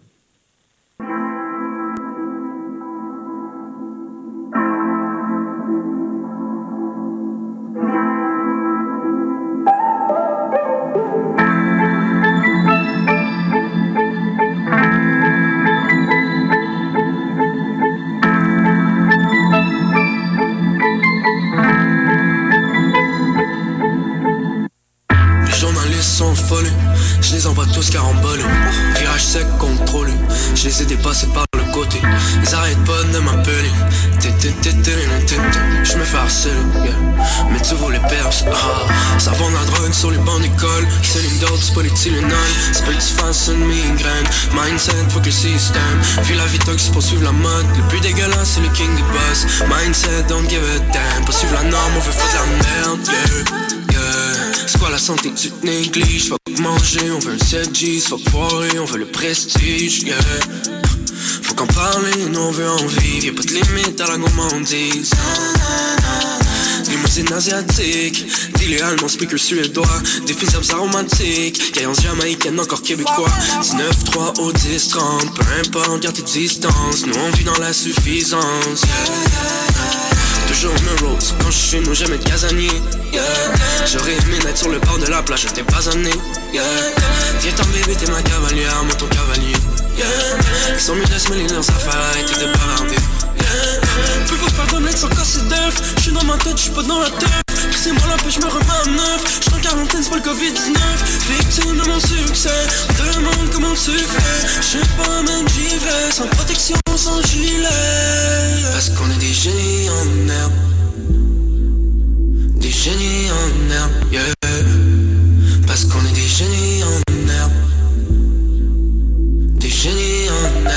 love.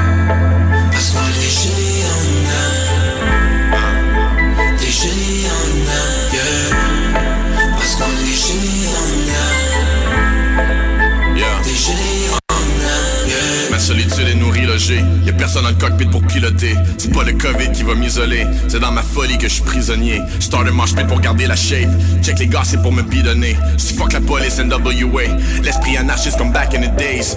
Descends du singe, monte les échelles. J'ai défait les chaînes de mes brain cells. Under the rain, dans du linge sec. Y'a rien pour éteindre mon étincelle. On start une émeute, faut qu'il pleuve du feu. Dangereux, les verses sont venimeux. On veut nous hurt, mais non de Zeus. Dis-moi qui peut fuck avec un demi-dieu. Better think fast. Deux petits vides dans un bolide de deux places. Running shit, fuck finir last. All about physique comme Neil deGrasse. Fouki, c'est le king dans le règne du plateau. Je suis le premier ministre de Saint-Eustache. On va quit le rap, mais pas avant de voir print nos faces sur les billes de 10 000 piastres. Déranger l'ordre déplissé sur l'élite. Batman et Robin en whip électrique. Laisse la team à tes risques et périls. On va flipper l'Amérique en dictatorship for real. Regarde dans mes yeux, tu vas voir la flamme. Qui aussi vieux qu'est encore around? Qui joue dans mon crâne, c'est comme un mélange de Dog Pound et de On. Les haters de Harakiri. Les greatest des rappers d'ici. Je prendrai des balles pour le team. J'ai forever le back à Fouki. Tu veux nous accoter, not even close. On va faire un le rock and roll. Drop à ton show pour te voler le micro. Tous tes fans nous follow comme des apôtres.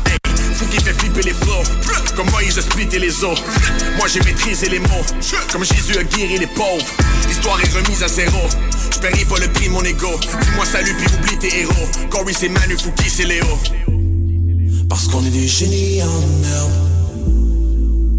Des génies en herbe, yeah. Parce qu'on est des génies en herbe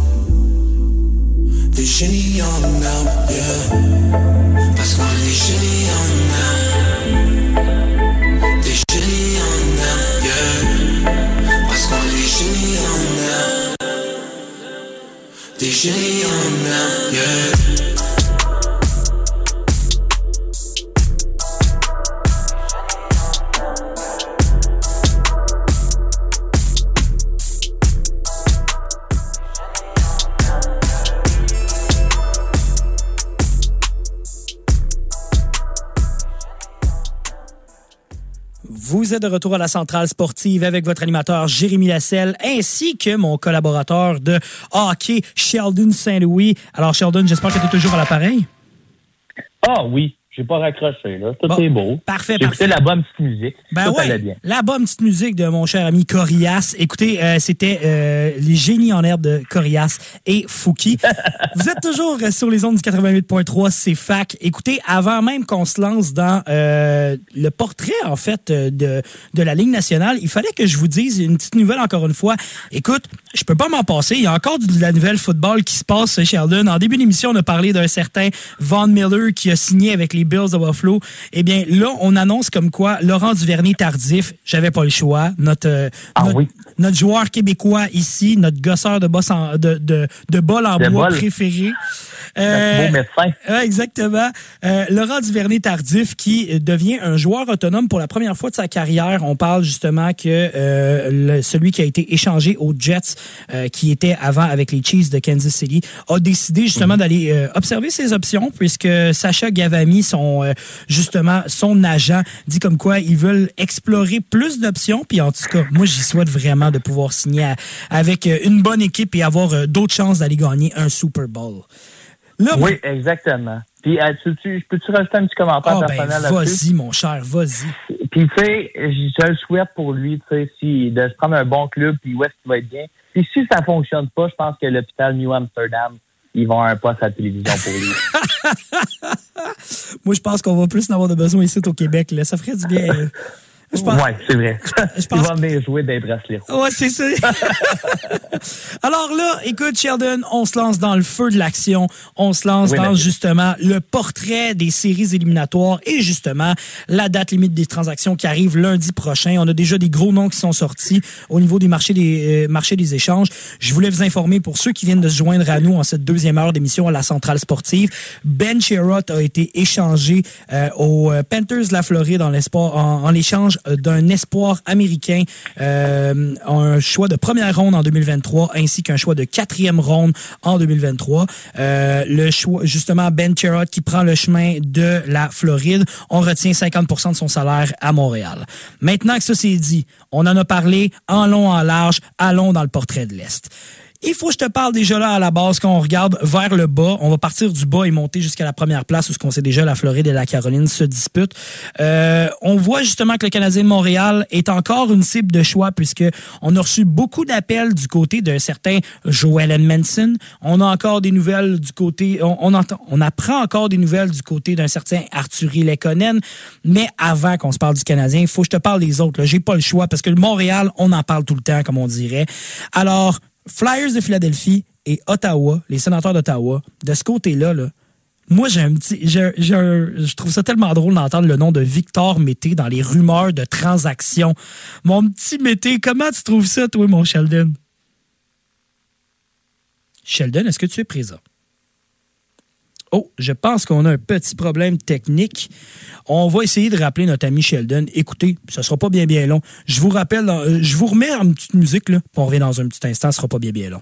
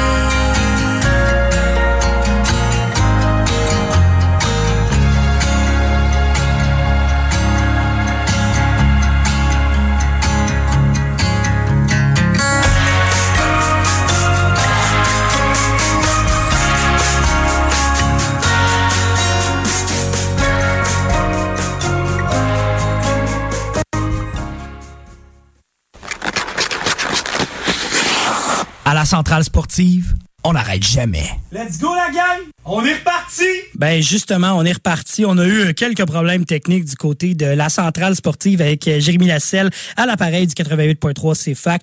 Écoutez, justement, euh, j'ai mon collègue euh, qu'on a essayé de parler justement à un certain Sheldon Saint-Louis. Sheldon, es-tu présent? Votre appel est important pour nous.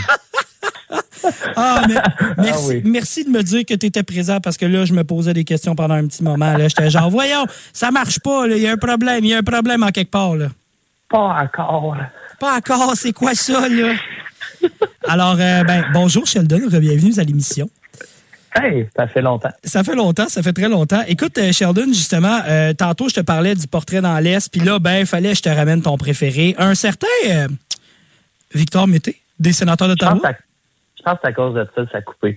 Ouais. Le destin savait que tu allais poser cette question. Ça, ça, je te dis, il a pas aimé ça, là. Il a fait, oh, bah, bah, non, non, non, non. Il va se mettre dans, il va se mettre dans le schnout s'il parle de net.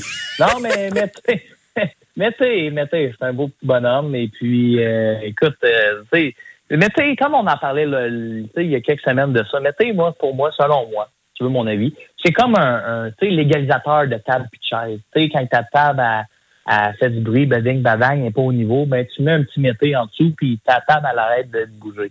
Fait que si, mettons, euh, les sénateurs font un échange euh, pour n'importe quel joueur, ils veulent vendre un, un de leurs joueurs qui ont comme un Nick Paul ou quoi que ce soit, ben, euh, ils peuvent rajouter un mété là-dedans, qui fera pas mal, qu'une équipe pourrait s'en servir ou non. Euh, tu sais, mais mété, honnêtement, je, il est comme, euh, tu sais, il est là. Mais- Il est, il est là, il est comme dans, dans, dans la rumeur, dans la, dans la fenêtre en arrière, il est comme Hey, salut! Tu sais- le fameux. pas, là. Ouais, c'est ça, tu sais, le fameux gars qui est tout le temps en arrière ou euh, pendant une randonnée, qui est comme Hey, attendez-moi! Sais, un peu euh, vraiment à l'arrière. C'est pas mal ça, Victor Mété, si tu veux mon avis. Il est obligé de, Ben, suis c'est- obligé de, ré- de répéter son nom quelquefois pour qu'on se souvienne de lui. Ben exact. Puis en plus de ça, tu sais, je veux dire, ben franchement, il y a tout le temps, il y a tout le temps des conversations sur les réseaux sociaux. Puis encore une fois, si tu veux mon avis, on va encore entendre parler de malheureusement sa femme qui va nous dire, hey, moi, j'aime pas le Canadien, j'aime peu les sénateurs, on s'en va ailleurs. Tu sais, fait que j'ai, j'ai hâte de voir ce qui va se passer avec lui. Euh, je pense qu'il a été bon pour faire de la controverse. Je serais pas surpris d'en voir encore une fois dans les prochaines semaines. là. Ouais, ouais, ben, tu sais, ben, ouais, c'est ça. Ben, tu sais, sa femme a un peu crié, mais tu sais, écoute, euh, c'est les sénateurs, il n'y a pas de valeur. Qu'est-ce que tu veux qu'il fasse? Il y en a, quand, il y en a pas, il y en a pas de valeur. Il y en, a pas. Écoute, il va jouer avec Belleville, il va faire des raids d'autobus. Qu'est-ce que tu veux? Écoute, euh, aussi, il faut parler, j'ai pas le choix de, de te parler justement dans l'Est. Euh, si je remonte un peu avec Columbus, on parle peut-être que Max Domi pourrait être euh, en rumeur d'échange directement dans, ben, en fait, dans les rumeurs d'échange, Max Domi, l'ancien du Canadien de Montréal. Est-ce que ça, tu y crois? Euh, je le crois plus dans des équipes qui ont qui, euh, qui leur reste quand même un peu d'espace salarial. C'est quand même un, un salaire de 5,3 millions, 5,325, une chose comme ça. Ouais, exact. Euh, 5,3, ouais. 5,3 millions qui s'en vient à court terme, ben, qui finit à la fin de l'année. Fait que ça, c'est sûr que Columbus, de base, faut qu'il prenne 50% de son salaire.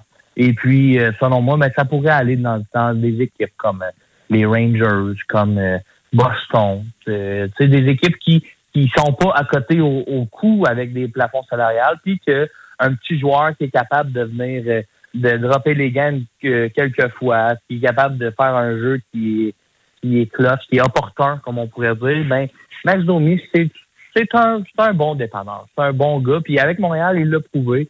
Avec Columbus, ça a été plus dur, mais écoute, euh, on on perd jamais rien. S'il reste sur sa table, là, c'est un bon joueur à aller chercher. Ouais, exact. Moi, j'ai vraiment hâte de voir pour euh, ça. Là, ça va être euh, assez spécial. Euh, je, je crois, je crois qu'ils vont quand même le garder. Il y a quand même un certain potentiel qui peut se faire. J'ai hâte de voir pour la suite des choses. On le sait, on le sait jamais, hein, avec Columbus. Là, on sait jamais. On dirait que Yamo Kekalainen a un peu de difficulté de ce côté-là. On parle que ça pourrait, être, ouais, ça pourrait être un vendeur, mais on est comme pas sûr encore une fois. Euh, je, je pourrais pas dire. Moi-même, euh, je, lance un peu euh, le tout dans, dans un chapeau, fais le tri, et ainsi de suite. Là, on verra bien ce qui va se passer de ce côté-là. là. Ouais, tu sais, j'ai fait des plusieurs colonnes, tu sais, vendeurs, acheteurs, des acheteurs qu'on sait pas trop, des, des acheteurs qu'on connaît. Mais tu sais, il, tombe dans le dans le connaît pas vendeur, lui. Tu sais, il- c'est tough à dire. Il y a comme un équipe, quand on parlait de, de joueurs qui se font ensemble, qui font une équipe avec euh, l'Arizona, ben, c'était un peu le cas avec euh, Columbus. Tu sais, euh, t'as un Patrick Liney, t'as un Jack Roslovic, mais t'as aussi un Max Domi, puis un, un comment il s'appelle, Lundberg. Ouais, exactement. Ouais, c'est ça. tu sais, Fait que t'as Warrenski. T'as plein de joueurs là-dedans qui. C'est bizarre, tu sais. On... On, on, ver- on Ouais. verra bien, comme on dit. Écoute, Sheldon, Exact. à cause de la coupure, je vais être obligé déjà de m'en aller en pause publicitaire. On s'en va en pause, puis au retour de la pause, on parle déjà de l'Ouest. On va parler du bas de l'Ouest, puis après ça, on va vraiment parler des équipes de l'heure dans la Ligue nationale, savoir qu'est-ce qui va se passer au niveau des échanges. Fait que tu restes avec moi cette fois-là. Là. Oui, oui, je m'en vais pas. All right, parfait. On s'en va en pause, on revient dans un petit instant. À la centrale sportive, on n'arrête jamais. Let's go la gang! On est reparti! Je vous dis, je vais encore travailler mes sweepers de pub. là. Il le faut parce qu'il va falloir que je change une coupe d'affaires. Il n'y en a pas de problème. Rebienvenue à la Centrale Sportive avec votre animateur Jérémy Lasselle ainsi que votre chroniqueur Sheldon Saint-Louis pour le hockey, justement, encore une fois. Comme dirait Yvon Penneau, le hockey. Euh, depuis le début de l'émission, on se parle justement du portrait de la Ligue nationale pour, euh, les, pour euh, justement le marché, des, le marché des échanges ainsi que les signatures. Puis là, dans l'Ouest, j'avais pas, le, pas le choix de te parler de la grosse signature qui a eu lieu aujourd'hui d'un certain Thomas Hurlt. Je te dis, mon cher Sheldon, comme, comme diraient nos, nos publicités, à nous faire défriser les bigoudis, ce fut une grosse signature du côté de, de San Jose. Oui, oui, il te l'attache vraiment là pour longtemps. Euh, moi, je l'appelle RTL parce que je trouve que ça fait penser au nettoyant. Mais euh, écoute, c'est- leur centre. À, à- en arrière de couture, c'est leur centre euh, qui va être là pendant des années. Lui et Timo Maillard, je trouve que c'est euh, deux joueurs qui font très bien leur travail euh, à San Jose. Puis écoute, c'est une équipe qui s'en va nulle part présentement à court terme. Donc un 8 à 8, euh, 8 à 8, un 8 par 8, c'est pas à court terme, c'est pas quelque chose qui va venir être difficile pour eux. Puis je pense même à long terme, tu sais, si le joueur continue à, à, bien travailler, je pense qu'il est, il est un peu en dessous d'un point par, par partie. Fait que, écoute, s'il continue à, à progresser comme ça, ça peut peut-être pas devenir un aubaine, mais un prix très, très raisonnable pour un bon joueur. Ouais, je pense que ça fait du bien pour euh, les euh, spécifications du contrat. On parle d'un contrat de euh, 1, 2, 3, 4, 5, ben de 8 ans, en fait, je viens de le dire. De 8 ans pour euh, 8,1 millions de dollars par année. On parle d'un contrat de 65 millions de dollars. Euh, on, on a des bonus, euh, on a des de signature ainsi qu'un salaire de base de 41,550 000 dollars, 41 millions 550 000 dollars. Euh, je vous dis, je pense que San Jose s'était dit, garde, on, est pas, on, on était pour l'échanger. Finalement, les gens nous ont dit, on veut le garder ici. Ils l'ont gardé. Puis là, ça fait vraiment, d'après moi, du bien à San Jose, malgré qu'il se ramasse en 13e position, encore une fois, dans la Ligue nationale. Oui, oui. Dans- ouais. du, côté- du côté Ouais, de l'Ouest, excusez-moi, excusez-moi, mais être 13e position du côté de l'Ouest. Oui, exact. Je pense que ça fait du bien aux joueurs. Si on a au, au, euh, au- ben, surtout sais, si on avait un, un joueur comme Hertel, comme euh, Meyer, comme Logan Couture, tu sais, c'est des joueurs que tu sais qui font partie de ton noyau présentement. Tu veux, oui, il aurait pu avoir de quoi de très, très, très intéressant pour Hertel, mais d'un autre côté, là, honnêtement, là, tu veux garder des joueurs comme ça. Puis aussi, euh, tu me corrigeras si je me trompe, mais c'est quand même un joueur qui est, euh, qui est quand même responsable, tu sais, qui est pas non plus foufou puis qui est pas irresponsable. Je pense pas que c'est un joueur qui fait mal non plus euh, Ah, côté dé- défensif. définitivement très stable au niveau de l'offensive. Je pense que c'est un joueur qui peut aller chercher des bonnes minutes autant en avantage numérique qu'en désavantage numérique. On a juste à penser à son, à, ses- à son fameux match de quatre buts il y a quelques années avec une belle feinte entre les jambes pour battre le gardien pour son tour du chapeau. Euh, c'est quelqu'un qui peut faire voir des étincelles partout sur la patinoire et qui a aussi une très bonne chimie avec ses, coqui- ses coéquipiers. Pardon. Euh, je vais dire, ben franchement, là, c'est une euh, belle signature du côté de San Jose. Cher payé, par contre, parce qu'on sait que, justement, le, pla- le, le plafond salarial, il va, être gelé, encore une fois, cette année en raison de la COVID-19. Mais je pense que les Sharks de San Jose n'avaient pas le choix de le faire, à moins qu'il y avait, euh, comme on pourrait dire en bon québécois, un package deal qui l'attendait au bout de la ligne. Ouais, y avait eu de quoi de si intéressant que ça, qu'ils auraient défrisé les bigoudis, ben ils l'auraient échangé, mais là, présentement, ils sont mieux de le signer puis de le garder avec eux. Exactement. Parlant d'un autre, d'un autre, d'une autre équipe pardon, qui a de la difficulté dans l'Ouest, qu'on, c'est plate à dire, mais depuis son, son repêchage d'expansion, a beaucoup de difficultés, malgré qu'ils ont battu le Canadien la semaine dernière. Les Seahawks, euh, ben, les Seahawks, pardon. J'ai vu Seattle et j'y pensais tout de suite à mes Seahawks, mais ce n'est pas le Kraken de Seattle qui a de la difficulté. Et un des joueurs qu'on parle beaucoup, puisqu'il en est à sa dernière année euh, de contrat au niveau de Seattle, c'est Mark Giordano à 6,750 euh, 6 750 000 pour un an.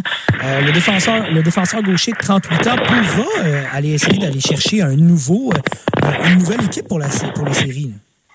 Ouais, ouais, Russell Wilson, comme on pourrait dire, va définitivement, probablement partir de Seattle. Ben, je le comprends aussi, tu sais.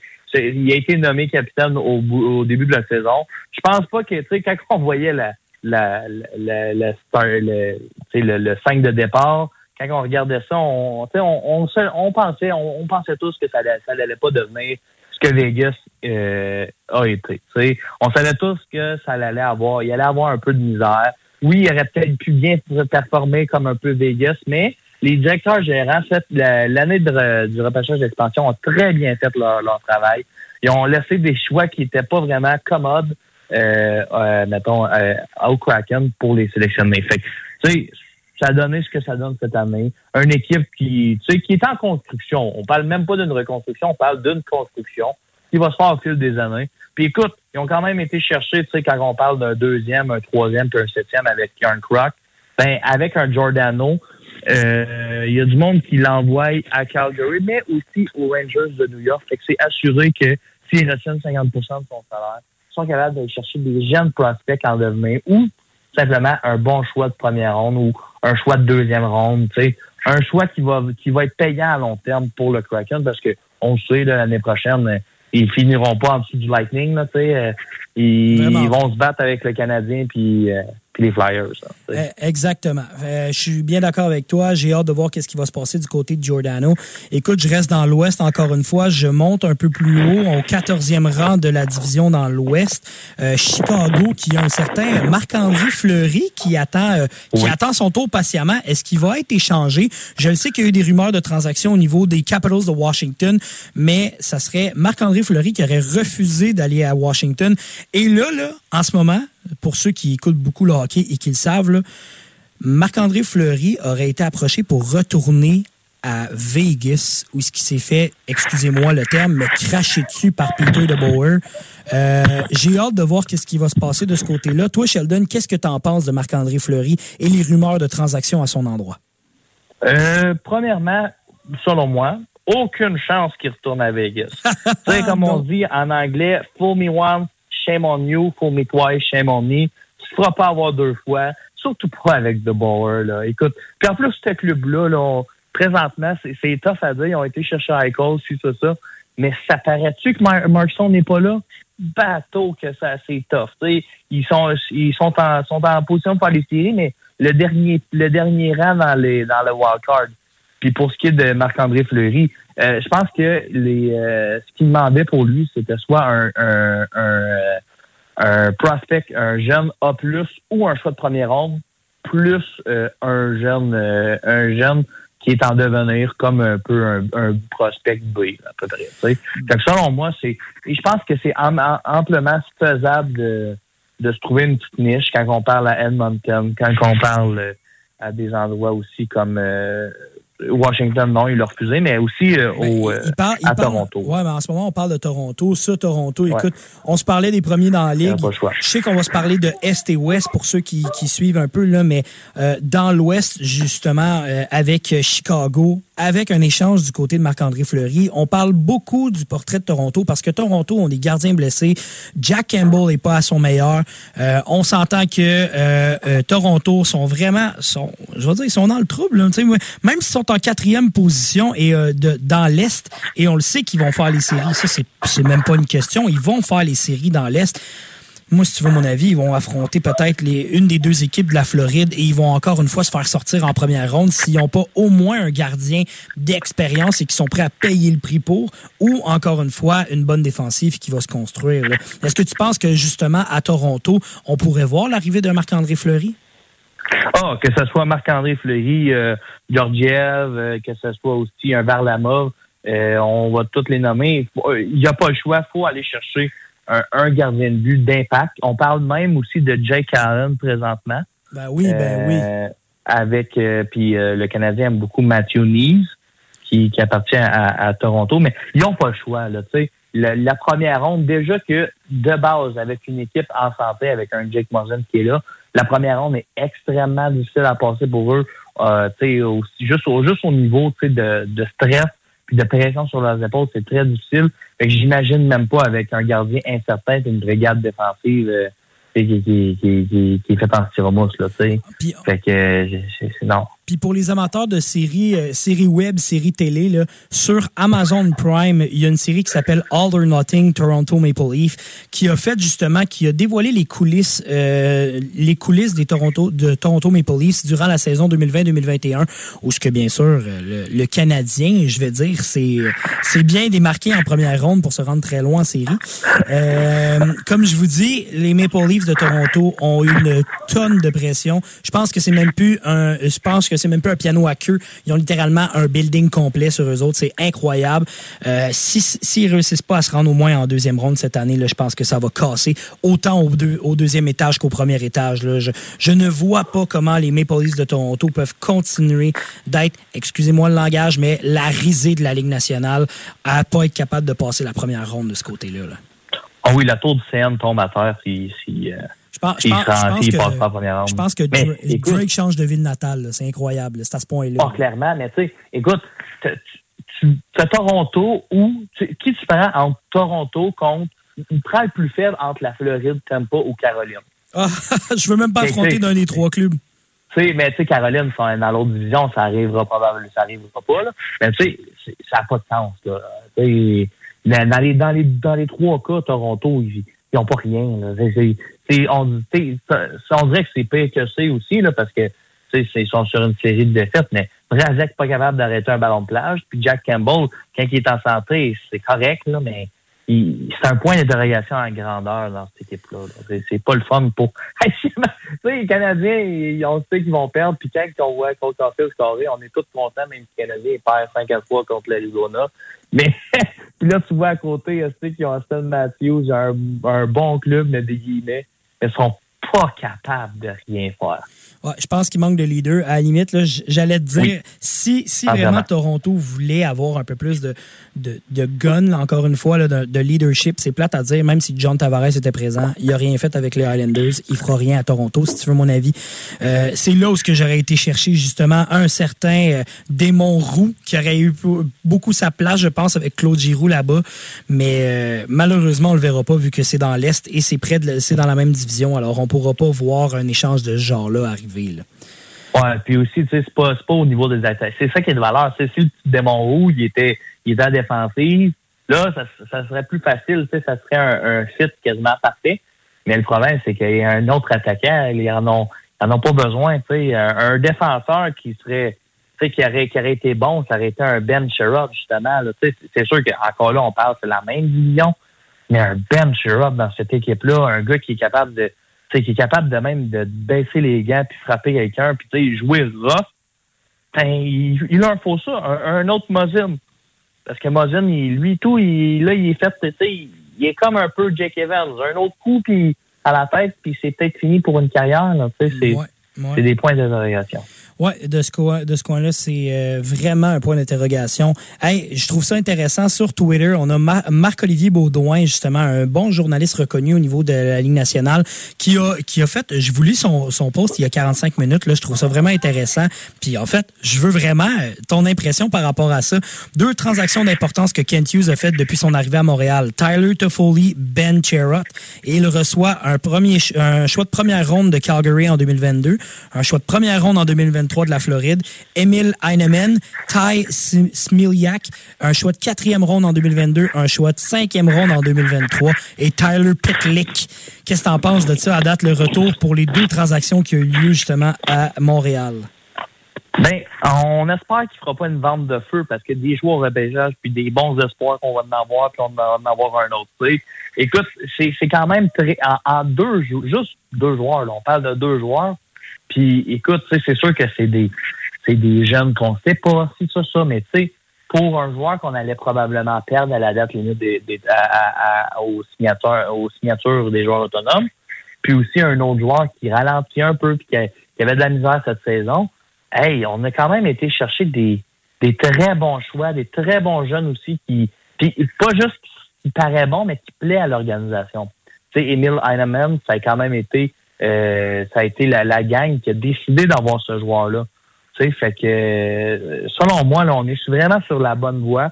Si on continue, on échange encore d'autres, même si on arrête aujourd'hui, ok, on fait juste arrêter aujourd'hui là, ben, je suis quand même content. Ben, moi, moi aussi, je suis, quand- je suis vraiment content à date euh, du bilan que le Canadien euh, que, que le Canadien a avec ces deux échanges-là. Puis je pense que ça, ça annonce de quoi de bon pour l'avenir. Tu sais- on revient toujours, toi et moi, à la fameuse annonce des Avengers qu'on avait vu sur le pamphlet, où c'était la nouvelle génération qui s'en vient. Je pense que Ouais. vraiment, on, ils prouvent. euh, Kent Hughes et Jeff Gorton là, font vraiment euh, des flamèches ensemble. Et je pense que ça va faire du bien au niveau du Canadien. là. Ouais, le country club, d'après moi, ils, ils font, leur, ils font leur job. C'est, plus des petits sandwichs, là. C'est rendu du caviar, puis ils regardent les, les, les transactions, puis c'est comme, hey, hey, hey, Ah oui, bon. ça parle de la bourse là-dedans, puis ah ouais, donc les bitcoins, puis ça. Là, Ouais, tu sais. ex- exactement. Écoute, euh, je t'amène, je te ramène dans l'Ouest avec euh, les Ducks d'Anaheim. On parle du numéro. En fait, maintenant, ça devient le défenseur numéro un sur le marché en Empus Lidholm avec euh, 28 ans et joueur compensation, euh, joueur sans compensation à la fin de l'année. Euh, un salaire de 5,2 millions de dollars. On sait que tu le verras atterrir, toi, euh, euh, Lindholm. Un Lindholm. Écoute, c'est touché parce que c'est pas pas le ben j'allais dire c'est difficile à dire, c'est pas le premier choix sur la liste de plusieurs, mais c'est quand même un très très bon défenseur. Euh, écoute, pour ce qui est de Lindholm, là, on, on, je le vois atterrir comme des équipes. Les, les, ceux qui étaient après Ben Sherrod, selon moi, le deuxième, le deuxième, c'est Lindholm. Fait qu'une équipe comme peut-être euh, les Rangers de New York, Boston, puis si on s'en va dans l'Ouest, euh, le Wild, qui est après aussi des défenseurs, mais aussi peut-être le Blues, euh, le Blues de Saint-Louis. C'est, c'est, c'est peut-être ces quatre clubs-là que, que j'y vois le plus aller courir après un, un petit Lindholm. Ouais, ben ça, j'ai vraiment hâte de voir de ce côté-là pour vrai parce que Lindholm peut intéresser beaucoup d'équipes. Euh, je pense que ça va faire euh, du bien de voir si euh, s'il va être échangé. Puis, écoute, je trouve ça le fun de voir que justement, on, pensait vraiment que c'était un marché de défenseurs parce que pour vrai, c'est un marché des échanges des défenseurs. Et pourtant, aujourd'hui, on en a vu la différence là, avec deux échanges, deux échanges d'attaquants. Je pense que on est on, on est dû pour encore une fois plus d'action au courant des prochaines semaines. Oui, oui, vraiment. prochains jours. Ouais, on voit que ça s'est stagné pour ce soir. Mais tu sais, honnêtement, quand que je regardais la liste des joueurs qui sont dans les dans les rumeurs de transactions et tout, c'est en grande majeure partie des des défenseurs. Mais tu sais, quand on voyait Sherrod, c'était le meilleur défenseur au niveau qui a été pris. Tu sais, il t'en donne pendant les séries. Il y a peut-être juste des stats avancés qui ne l'aident pas, qui qui l'aident pas sur son bon jour. Mais un gars comme Lindholm, qui est un très bon, un très bon deuxième choix, si on compte pas de check run, mettons, là. C'est un, deux, un très bon deuxième choix dans ces affaires-là. La seule affaire qui, est plus tough, c'est son salaire. C'est quand même un salaire de 5,205 millions par année. Fini cette année, fait que tu es capable d'aller. euh, T'es capable, s'il retient 50% de payer 2,6, mais quand même, c'est quand même 2,6 pour des équipes qui, qui en a beaucoup au- à côté jusqu'au cou. Là. Exactement. Ben, écoute, écoute, comme tu l'as dit, je trouve très bonne analyse en passant pour l'explication. Je trouve que c'est euh, pertinent comment tu l'as amené. Euh, je le sais encore une fois, on parlait de l'est, euh, de, de l'est, pardon, de l'ouest. Dallas qui était dans la course aux séries, mais que là, Miro, Miro Iskanen qui s'est euh, blessé en fait. Euh, on parle d'une mononucléose ainsi qu'une blessure. Euh, John Klimberg qu'on pensait échanger, ben là, si si on l'échange, on tire sa plug du côté de Dallas. Mais est-ce que tu est-ce que tu verrais justement un club comme Dallas quand même l'échanger ou justement vu qu'il est joueur autonome sans compensation à la fin de l'année, on le verrait justement signer un, nouveau contrat avec Dallas? Eh ben, euh, d'un côté logique, mais moi, ben, d'un côté logique, il devrait l'échanger parce que en fait, l'équipe n'est pas totalement en reconstruction, mais c'est sûr si tu le pars à la fin de l'année, ben tu t'en sors bredouille. Par contre, on parle quand même de Dallas qui sont, je crois qu'ils sont quatre places, euh, quatre points euh, en avant de la, de- mettons, Je- euh, de la je- dernière équipe. Je l'ai ici. C'est euh, en ce moment, euh, il y a une congestion au niveau de la de la huitième place. là. Euh, On était Oilers septième position à 60, 70 points, Vegas en huitième position à 68 points. Par la suite, on a une double égalité à neuvième et dixième position, Dallas et Vancouver à 67 points. Euh, par contre, de Dallas a euh, plus de matchs. Comme quatre matchs en jeu. Ouais, ils ont quatre matchs, euh, Quatre matchs en main. quatre matchs en main, exactement. Et on a quand même euh, Winnipeg qui est pas loin avec 66 et Anaheim à 65. là. Je veux dire, de la septième, je dirais même de la sixième position à la douzième position, là, ça va jouer là dans l'Ouest. Ça va être une chaude lutte jusqu'à la fin de la saison. là. Oui, ouais, vraie lutte. Tu sais, Il y a beaucoup d'analystes qui parlaient en passant des Canucks de Vancouver, comme quoi qu'elle allait être vendeur, puis tu sais, des Connor Garland, des JT Miller, des Tyler Mott, des Brock Besser. Mais quand tu penses à ça, puis quand tu regardes ça d'un autre côté, c'est tous des joueurs qui restent encore des, des quelques temps encore à leur contrat. Là. Sais, euh, c'est tout, à part Tyler Mott qui devient euh, joueur autonome sans compensation en fin d'année. Fait que selon moi, les Canucks, ils- d'après moi, ils, ils- ils- selon, ben, selon moi, ils vont faire un push pour essayer de rentrer en série, mais euh, une équipe, selon moi, qui peut être euh, qui peut être surprenante, ce serait peut-être les Jets qui vont peut-être vendre un gars comme Andrew Cup ou un gars comme euh, Paul Stastny qui arrive à, à, à la fin de leur contrat. Ça, ça Ben- serait très surprenant, mais ça ne m'étonnerait pas. Écoute, tu m'amènes cette brèche-là. J'aime vraiment ça, t'entendre parler des Jets de Winnipeg parce que on le sait depuis la, depuis la perte, je vais dire, de leur top 6 au grand complet en défensive euh, Mhm. il y a Ah ouais. quelques années. Là, on dirait que cette défensive-là ne s'est jamais rebâtie. On n'a jamais été capable de mettre la main. euh, ju- juste à penser à Ben Sherrod, justement, qui vient de quitter Montréal, qui avant était avec euh, Winnipeg. Là. Euh, Le jamais septième là-bas. il était septième là-bas et là, il, il- il finalement quitte pour Montréal. L'année d'après, l'hécatombe à Winnipeg. Et là, ben, on pourrait dire littéralement que ça, ça va être à rebâtir comme défensive. Alors, je, suis- je suis surpris d'entendre parler de ça. Je suis surpris de voir encore une fois que euh, Winnipeg est dans la course aux séries, mais si tu veux mon avis, là, je serais pas surpris de les voir manquer les séries. Oui, ben selon ben tu sais, Winnipeg en passant, c'est ma deuxième équipe euh, Ah. Je me souviens, quand j'avais NHL 2015 avec Patrice Bergeron, je jouais avec Winnipeg dans le temps qu'il y avait Evander Kane. Parce que c'est tu sais, leur top 6 était incroyable. Des défenseurs si beaux, si majestueux. Hey, c'était des géants sur la puis ils patinaient comme le vent. Mais là, tu sais, comme tu dis, avec euh, Buff, je pense que c'est surtout le, le fait que Buffalo ne soit jamais revenu euh, qui a fait très mal à cette équipe-là. Honnêtement, c'est le temps, selon moi, euh, comment il s'appelle, Chevelle Off, je pense que c'est le temps euh, de, de tirer la plug, changer les choses un peu. Andrew Cup, je l'aime bien, mais écoute, d'après moi, tu es capable de les retirer de quoi de bon si tu l'envoies à un marché comme Pittsburgh qui cherche un, un, un attaquant de deuxième, euh, d'un top 6. Un attaquant de top 6 que Andrew Cup est capable de, de, de prendre ce rôle-là. Puis aussi un Paul Stastny, tu sais, qui est capable d'être un centre d'impact dans une bonne équipe. Euh, tu sais, ça va être des joueurs. Puis même, il y a des rumeurs qui parlent de Shifley comme quoi que euh, à, à Winnipeg, ce serait pas le gros char, puis tu sais qu'il voudrait l'échanger. Puis si tu veux mon avis, euh, j'aime pas beaucoup Shifley. Ah, mais- mais avec le Sega Evans, ça l'a pas aidé. C'est dirait exactement ce que je t'amenais. J'allais te dire, je pense pas qu'il y a grand monde au Québec qui aime, euh, qui aime Shifley. Là. Oui, puis tu sais quand on sais les propos de Lainé qu'il y avait eu là. T'en souviens-tu de ça? Tu sais, Ben oui, ben oui, ben oui. C'est pas drôle, il se faisait boulier. Tu sais, ben, je sens rien, c'est pas drôle.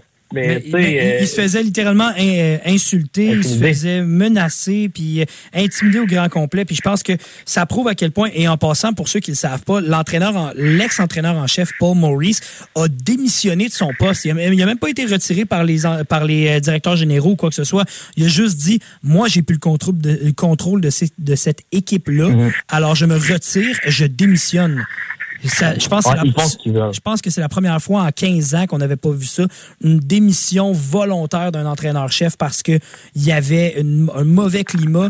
Et écoute, on, euh, il, y a eu, il y a eu la saga, je vais dire, à Chicago avec un mauvais climat euh, et toute euh, la saga qui a, qui a entouré le, Mr. Beach, Kyle Beach exactement. Eh ben, Ouais. moi, je trouve que c'est plate, mais on retrouve ce même état toxique dans, dans, dans l'équipe de Winnipeg. J'ai hâte de voir ce qui va se passer de ce côté-là parce que, eh là, là, on va avoir besoin de changer d'air là-bas. là. on est loin de 2016, mettons. Disons-le comme ça. Hey, vraiment. Écoute, avant, avant de t'en aller à la pause, je te pitch deux petites brèches rapides. Là. Euh, Oui. Dans un premier temps, est-ce que tu penses que le Canadien va vraiment échanger le contrat de chez Weber pour aller chercher euh, certains espoirs, comme on avait déjà, comme on a parlé au courant de la semaine dernière? Euh, pour ceux qui sont pas au courant, chez Weber, même s'il est blessé, reste quand même que des équipes comme, mettons, l'Arizona, qui ont de l'espace, qui ont, qui ont beaucoup d'espace et qui veulent atteindre le plancher salarial. Et un contrat comme justement chez Weber pourrait peut-être aider au niveau des négociations et aller chercher un espoir ou un choix de première, un choix de deuxième ronde, aller chercher des petites compensations de ce côté-là. Est-ce que tu penses que chez Weber euh, le contrat de chez Weber va être échangé? Si tu veux mon avis, ce sera pas tout de suite. Euh, ça va être à la fin de la saison, quand, quand tout va être fait. Parce que présentement, c'est sûr c'est des échanges pour les playoffs. Fait qu'un un, un échange administratif comme celui-là, euh, c'est sûr que d'après moi, ça va se faire dans la saison morte, avant le repêchage, si c'est à l'impact des choix de repêchage, ou avant les joueurs autonomes, si ça, ça l'impact d'autres choses. Mais selon moi, là, ça va être dans la saison morte, là, après les séries. Parfait. Puis dernière brèche que je te lance avant d'aller à la pause. On a entendu des rumeurs, des rumeurs de signature du côté de Jesperi Kotkaniemi, l'ancien premier choix, euh, euh, l'ancien premier choix du Canadien de Montréal qui a été finalement pris avec une offre hostile du côté de la Caroline. On parle d'un contrat qui pourrait être signé pour 8 ans et 4,1 millions de dollars par année. Euh, on le sait justement, Kotkaniemi qui est sur le troisième, euh, troisième parfois quatrième quatrième trio avec la Caroline. Je comprends que la Caroline a un excellent club, mais reste quand même qu'il y a beaucoup de choses à faire de ce côté-là. Est-ce que tu penses que c'est une bonne chose pour le kid? Et est-ce que justement, quand cette transaction, ben, cette transaction-là, cette signature va être officialisée, ça va être bon ou ça va être nocif pour lui? Ben, honnêtement, je pense qu'il se tire peut-être une balle dans le pied. Ben, euh, oui puis non, parce que il y a quand même euh, Rob Renamour comme entraîneur-chef, et j'ai vu ses propos qu'il y a eu. euh, s'est fait quand même questionner sur cette question-là, puis Rob Renamour, il a dit, quand tu gagnes 10 millions sur ma main ou euh, 500 000, là, il a dit, moi, il a pas dit, euh, si tu, tu joues de la bonne façon, ben donc tu joues pas. Fait que ça paraît que quand il, quand il joue des 7 minutes par match, ben, il faut qu'il apprenne à la jouer ou ben non, il va s'en aller. Fait que selon moi, en plus, un gros contrat comme celui-là, ben, un gros contrat, c'est quand c'est, il, il parlait de 4 millions, 4,8, tu sais, c'est, c'est pas un gros contrat, mais en même temps, pour ce qu'il fait puis ce qu'il apporte au jeu, ça peut être très handicapant pour la suite pour l'essayer de l'envoyer. Un Jonathan Drouin qui, moi, je l'aime bien, Drouin, mais le fait qu'il soit quand même 5 millions, ben, s'il était 2 millions, une équipe prendre, euh, prendre une chance sur Drouin, c'est moins pire. Mais prendre une chance sur un Kotkaniemi, un Drouin, c'est- toujours difficile avec le salaire et le cap salarial qui monte pas. Euh, exactement. Écoute, euh, euh, justement, on va s'en aller dans la pause dans quelques instants. Au retour de la pause, je te parle d'un certain Arturi Lekonen. J'ai pas le choix. Faut, que je- faut que je t'en parle. Et est-ce que toi, tu avais un, un joueur ou une équipe que tu voulais surveiller qu'on on parle au retour de la pause? Euh, on, ben, on peut parler du Canadien, mais après ça, je vais t'amener une équipe. Parfait. Fait qu'écoutez, on s'en va, on, on s'en va à la pause et au retour de la pause, justement, on conclut l'émission avec Sheldon. Merci encore d'être à la centrale sportive avec Jérémy Lasselle à la barre du 88.3. C'est fac. On se revoit de l'autre côté de la pause. À la centrale sportive, on n'arrête jamais. Let's go, la gang! On est reparti! Dans ce dernier segment, justement, de l'émission de la Centrale Sportive au 88.3 CFAC avec votre animateur Jérémy Lasselle et votre chroniqueur hockey Sheldon Saint-Louis. On va parler, bien sûr, du Canadien de Montréal. Et là, j'avais pas le choix. La question qui est sur toutes les lèvres en ce moment, est-ce que le Canadien va avoir terminé ses emplettes ou est-ce que Arthurie Lekonen va quitter le Canadien? Qu'est-ce que t'en penses, mon Sheldon? Ben, selon moi, il reste encore deux joueurs là, qui ont un gros point d'interrogation par-dessus. Puis Lekonen en fait partie de ces deux joueurs-là. Puis, euh, écoute, ces derniers temps, c'est avec Los Angeles que j'ai entendu beaucoup de rumeurs euh, quand on parle de euh, Jordan Spence, quand on parle aussi de Martin, euh, c'est quoi, c'est Martin euh, Chromiak aussi, tu sais, c'est- c'est des noms conjoints que les Canadiens pourraient essayer d'aller chercher aussi contre un Lekonen, parce que Lekonen, faut se le dire, c'est quand même un joueur, on le voit présentement, là, hey, c'est-tu beau de le voir jouer, puis il est clutch, puis ici, puis ça.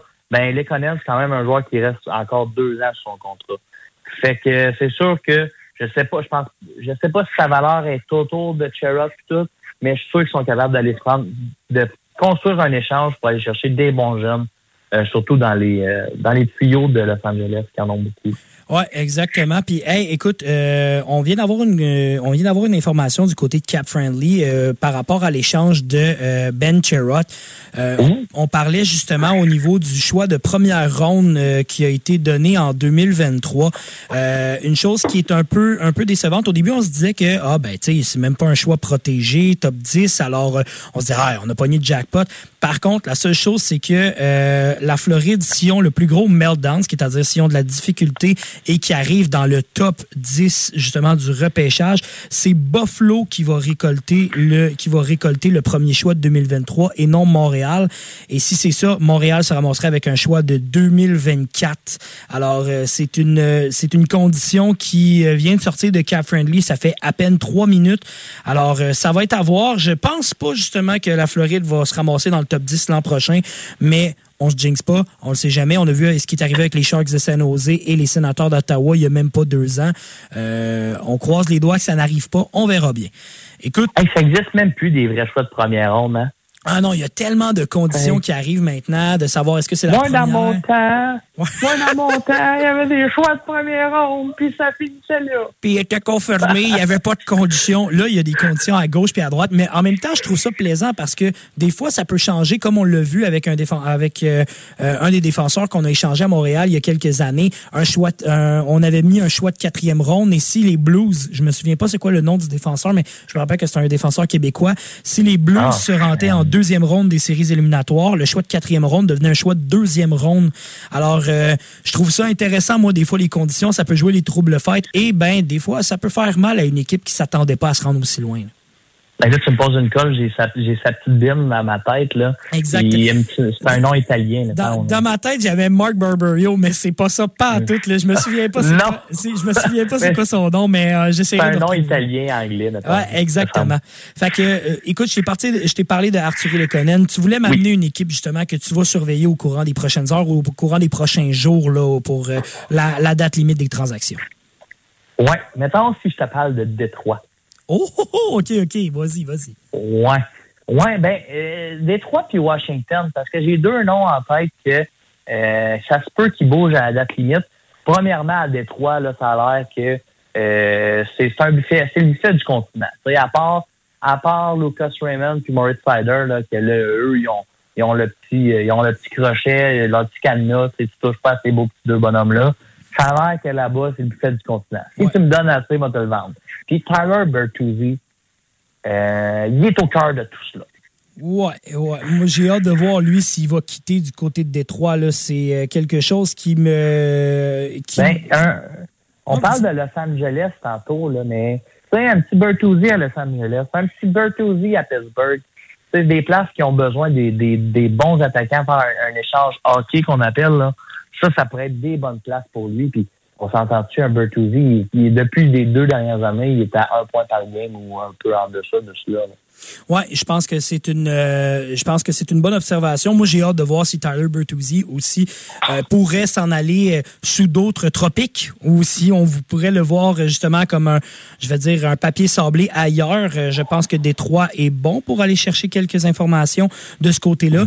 En passant, j'ai trouvé l'échange, c'est Marco Scandella. C'est drette ça. C'est Scandella. C'est Scandella. Je l'ai, je l'ai devant moi qui avait été échangé en 2020, en début, juste avant la pandémie, un mois avant la pandémie, presque jour pour jour. Euh, fait que c'est pas mal ça. Écoute, Sheldon, est-ce que tu as une dernière intervention avant que je, te, je dois te laisser aller pour la fin de l'émission? Une dernière intervention, euh, mettons, Anthony Manta, ça a l'air qu'il est sur, euh, sur les discussions, qu'il pourrait s'en aller lui aussi. Oh, OK. Euh, avec Washington, ouais, ça a l'air que ça, c'est un joueur à surveiller. Brett Kulak, euh, qui est canadien, chercherait quand même un choix Ouais. de troisième monde avec un choix de septième aussi. Ah, écoute, j'ai entendu, un meilleur. Moi, j'ai entendu choix de deuxième ronde pour Brett Kulak. Euh, c'est Radio-Canada Sport qui a sorti ça euh, cet après-midi. On parle d'un choix de deuxième ronde et un choix de cinq ou sixième ronde. J'ai été surpris, pas moi, de la valeur de ça. là. Hey, la SQDC a dû, a dû manquer de stock-là en maudit, hein? Tabarnak. wow. Mais En tout cas, s'ils vont pogner un deuxième choix, mon, mon, mon Dieu, je pense que je t'amène au resto. Ah, on va manger au Oh My God. Écoute, on- C'est pas une publicité, mais on va manger là. on va se la virer si c'est ça. là. Et tabarouette. Puis aussi, euh, vite fait encore, Jack McBain. Euh, Oh oui, oui, oui. C'est, c'est vrai, ouais. ça, c'en est un qui reste encore, euh, qui reste euh, un des top, euh, des top picks, je vais dire, au niveau des rumeurs de transactions. Là. Euh, Jack McBain, pour ceux qui ne le connaissent pas, c'est un, c'est un joueur de, du Wild du Minnesota, en fait, qui évolue en ce moment à Boston College. On le sait, on- je fais juste dire le mot Boston et on entend Mhm. déjà Jeff Gorton nous sciller dans les oreilles. Euh, je serais pas surpris de le voir débarquer à Montréal, mais encore une fois, contre qui, c'est toujours la question. Ouais, exact. Fait que ça, ben, tu sais, j'ai beaucoup, beaucoup, beaucoup trop de noms, mais honnêtement, je pense que, je pense que ça fait le tour. Ben, anyway, on s'en reparle la semaine prochaine, mon cher Sheldon. Merci beaucoup encore une fois de, de ton temps. Aujourd'hui, ça a été vraiment un bon un heure et quart, de, un heure et quart, je dirais quasiment un heure et demie de hockey ensemble. Puis on reprend ça la semaine prochaine. Oui, monsieur, j'ai fait de l'overtime. Maintenant, je vais écouter les bracelets rouges avec mon Duvernay tardif. All right. fait que, écoute, je te laisse là-dessus, mon Sheldon. Merci beaucoup encore une fois d'avoir participé à l'émission. Eh ben, merci à toi, puis on se reprend la semaine prochaine. Yes, sir. On se reprend la semaine prochaine. Écoutez, mesdames et messieurs, merci beaucoup d'avoir été des nôtres à la Centrale Sportive. C'était vraiment apprécié de vous avoir. On a parlé de baseball avec Hugo Reich. On a eu quelques petits problèmes techniques. On va régler ça au courant des prochaines minutes pour euh, les prochaines émissions pour euh, demain.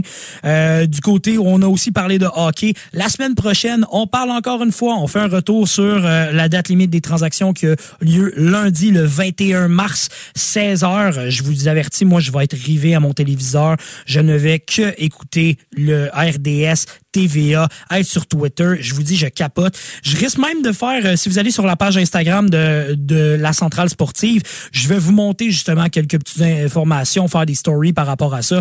Alors, euh, restez avec nous, comme je vous dis, au niveau de la centrale sportive, on vous tient informé. Euh, pour ce qui est de la semaine prochaine, encore une fois, on fait le retour par rapport à la date limite des transactions. On va se parler de football parce que c'est sûr, je vous parle de la NFL. J'ai pas le choix de vous parler de la NFL avec qu'est-ce qui se passe, toutes les signatures, les échanges, c'est vraiment, vraiment gros ce qui s'en vient. Et bien sûr, j'ai pas le choix aussi de vous parler de baseball avec Hugo Reich. On a tellement passé rapidement sur les sujets de l'heure. Je trouvais ça important d'en parler avec lui. Je vais vous revenir avec ça. Puis écoutez, on va peut-être avoir des petites surprises à l'émission la semaine prochaine. On va peut-être avoir d'autres chroniques, d'autres surprises que le Canadien ou encore une fois d'autres équipes dans la Ligue nationale ou dans d'autres sports pourraient nous sortir un lapin de leur chapeau.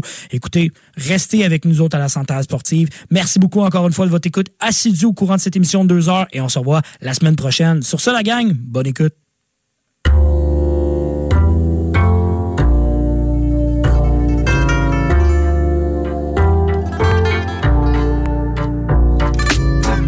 On s'unit malgré la distanciation. En place de hate, on pourrait faire de l'appréciation. Je suis rendu un adulte, mais j'ai l'esprit d'un petit garçon. Tout le monde, c'est mes amis, peu importe la couleur de tes caleçons.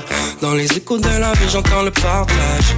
Que la paix règne et que les sages parlent. Des odeurs réconfortantes quand je me balade sur mon royal, yeah. J'ai pas de pouvoir spéciaux, je te fais pas de cinéma. C'est pas comme dans Naruto, ouais, je sais déjà. Mais j'écoute bien chez moi. Plaisir québécois. Everybody's gonna aimer toi. Oui, toi, mais dis-moi où est l'amour? Tant de haine, tant de hate, tant de peine, tant de fer. Oui, toi, mais dis-moi où est l'amour?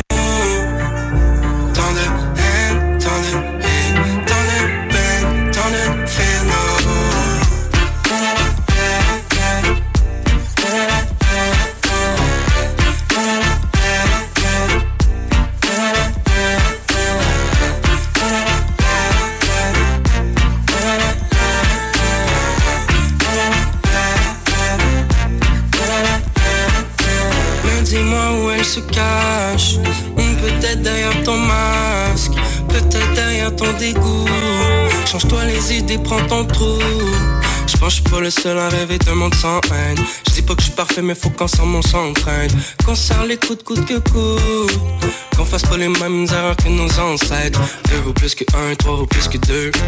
J'ai des billets bruns, j'ai des billets bleus. Si tout le monde était aisé, tout le monde serait heureux.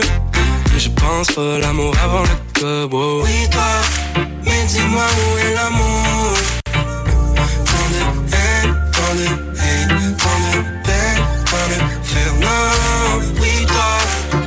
mais dis-moi